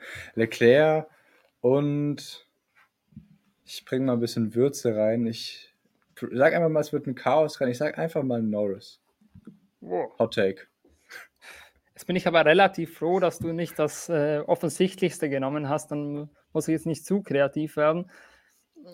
Also ich glaube, bei, bei aller Liebe für die restlichen 19 Fahrer, Verstappen ist der Favorit, auch für mich. Erster Verstappen, dann sage ich zweiter ähm, Perez und dritter Hamilton. Marcel sagt im Chat Max Perez Alonso. Max Perez Leclerc, Max Hamilton Leclerc. Okay, gab es irgendjemanden, der gesagt hat, nicht Max? Ich glaube, ich habe, wenn, dann habe ich ihn übersehen. Ja, bislang sehe ich nur Max als Sieger, dem würde ich mich auch anschließen. Verstappen, hm, Leclerc, Russell, um mal was anderes zu sagen. Max Sainz Russell von Professor Dr. Racer, Max Perez Sainz von Tektronic, Max Alonso Russell, Alonso auf zwei. Boah. Wenn wir noch ein paar Minuten warten, gewinnt er wahrscheinlich bei den meisten er, er, krallt sich nach vorne, wie es nur Alonso kann. Und jetzt haben ja, wir doch noch einen äh, von das, das, sorry, jetzt ist er wieder weggerutscht, wo ist denn der jetzt? Äh, Russell Max Leclerc. Also doch noch Mercedes-Sieg. Ferrari traut das irgendwie keiner zu an dem Wochenende. Anscheinend. Aber dafür Straßenbahn Bottas, Mick und Norris, um mal was ganz anderes zu sagen. Also wenn er das bei einem Wettbüro setzt und das dann stimmt, dann wird er reich damit. Mhm. Definitiv. Also, da, sind wirklich drei Dinge dabei, die recht unwahrscheinlich wirken. Ich meine, Norris aufs Podium ist ja schon eine gute Wagnis, aber die anderen beiden, dann wird es richtig krass. Ja, gut, selbst wenn Bottas führt, wird ja sein Auto eh wieder ausfallen. Also, das wird wahrscheinlich nicht passieren. Okay, Marcel hat es jetzt äh, abgeändert. Dass er tippt jetzt Mick auf 8. Lass mal das mit den Top 3, gehen wir lieber dazu über. Oh, Music Freak setzt den Schlusspunkt. Leclerc, Hamilton, Verstappen. Doch einer, der an Ferrari glaubt. Jetzt haben wir es doch noch geschafft. Hm. So, ich glaube, jetzt kommen noch weitere Tipps rein, aber wir haben jetzt alles Neues. gesehen. Hamilton, wir Russell, haben einen Norris, Bottas. Verstappen, Hamilton, Russell. Mick auf 17 ist auch ein spannender Tipp. Aber oh, der zweite Leclerc-Sieg ist mittlerweile auch eingetroffen mit Perez und Alonso auf dem Podium. Ja. Also, ihr solltet vielleicht nicht allzu viel Geld setzen, wenn ihr auf diese Sachen tippen wollt. Vettel auf zwei. Jetzt haben wir wirklich alles gehört, was es was, möglich ist. Was machen eigentlich die holländischen Fans, wenn jetzt der ja leider bei den Holländern irgendwie sehr in Ungnade gefallen ist, ein Lewis Hamilton am Wochenende gewinnt. Was, was macht dann die Dutch Army? Gehen ich, glaube, um? ich glaube, das wird ein Buhkonzert, wie es die Welt Ich glaube es auch. Das ist, glaube ich, wie bei der äh, Halbzeitshow beim DFB-Pokal von Helene Fischer. Also da wird er, glaube ich, ausgebrut, wie er es noch nie wurde in seiner Karriere. Also die Show habe ich, glaube ich, jetzt nicht gesehen. Bin ich jetzt aber bei der Erklärung auch nicht unbedingt. Finde ich jetzt auch nicht schade, dass ich das nicht sehen konnte. Definitiv nicht. So, und zum Abschluss, Professor Dr. Racer, gibt es eigentlich die Wahnsinnsüberleitung von Flo im letzten QA als Short, als Extra-Video. Das hat er verdient. Ich weiß jetzt leider gar nicht mehr, welche Überleitung das war, denn die Dinger wurden vor der Sommerpause am Stück produziert. Flo denkt auch schon recht ja, angestrengt nach. Das ist jetzt das Bittere daran. Ich kann mich auch nicht mehr erinnern. Mein dementes Gehirn hat alles vergessen, wie es aussieht. Also, also brauchen wir es wohl wirklich als Short. Und damit können wir darauf hinweisen, unseren kleinen Schwesterkanal Shorts und Clips. Da gibt es Short-Videos mit Erklärungen von Lukas, von Samuel und von Tom und Clips aus unseren Videos, zum Beispiel aus den QAs oder auch unseren Streams hier, damit alle, die nicht alles anschauen können, weil sie nicht die Zeit haben, wie wir vorhin gesagt haben, können sie sich da einfach die spannenden Themen raussuchen und die nur alleine anschauen. Also schnell rübergehen, da auch abonnieren und dann bekommt ihr auch immer zusätzliche kurze Videos und Shorts, wenn ihr mal nicht alles gesehen habt. Und damit da würde ich sagen. Abend noch ein Video von mir, oder? Hast du es schon freigegeben? Es kommt da jetzt gleich passend dazu ein Clip aus dem letzten Stream vom Sonntag. Das heißt, okay. wer den nicht gesehen hat, wird dann da Informationen erhalten. Und damit würde ich sagen, perfekt angerichtet für Zandvoort, für Videos und für alles andere. Wir hören uns am Wochenende wieder. Bis dahin. Ciao. Genau. Und bis dahin muss ich nochmal das letzte QA anschauen, denn Professor genau. Rita teasert das nochmal an und ich habe es, glaube ich, echt vergessen. Also. das ziehen wir uns jetzt rein. Ja, äh, mein Gehirn ist schon nach einem Rennen gebadet. Ich weiß gar nicht, wie das, wie das noch besser werden sollte während dem ganzen Triple Header. Also von mir aus, ciao, schöne Woche, schönes Formel 1 Rennwochenende und hoffentlich ein spannender Grand Prix. Wir hören uns. Bis am Sonntag. Macht's gut.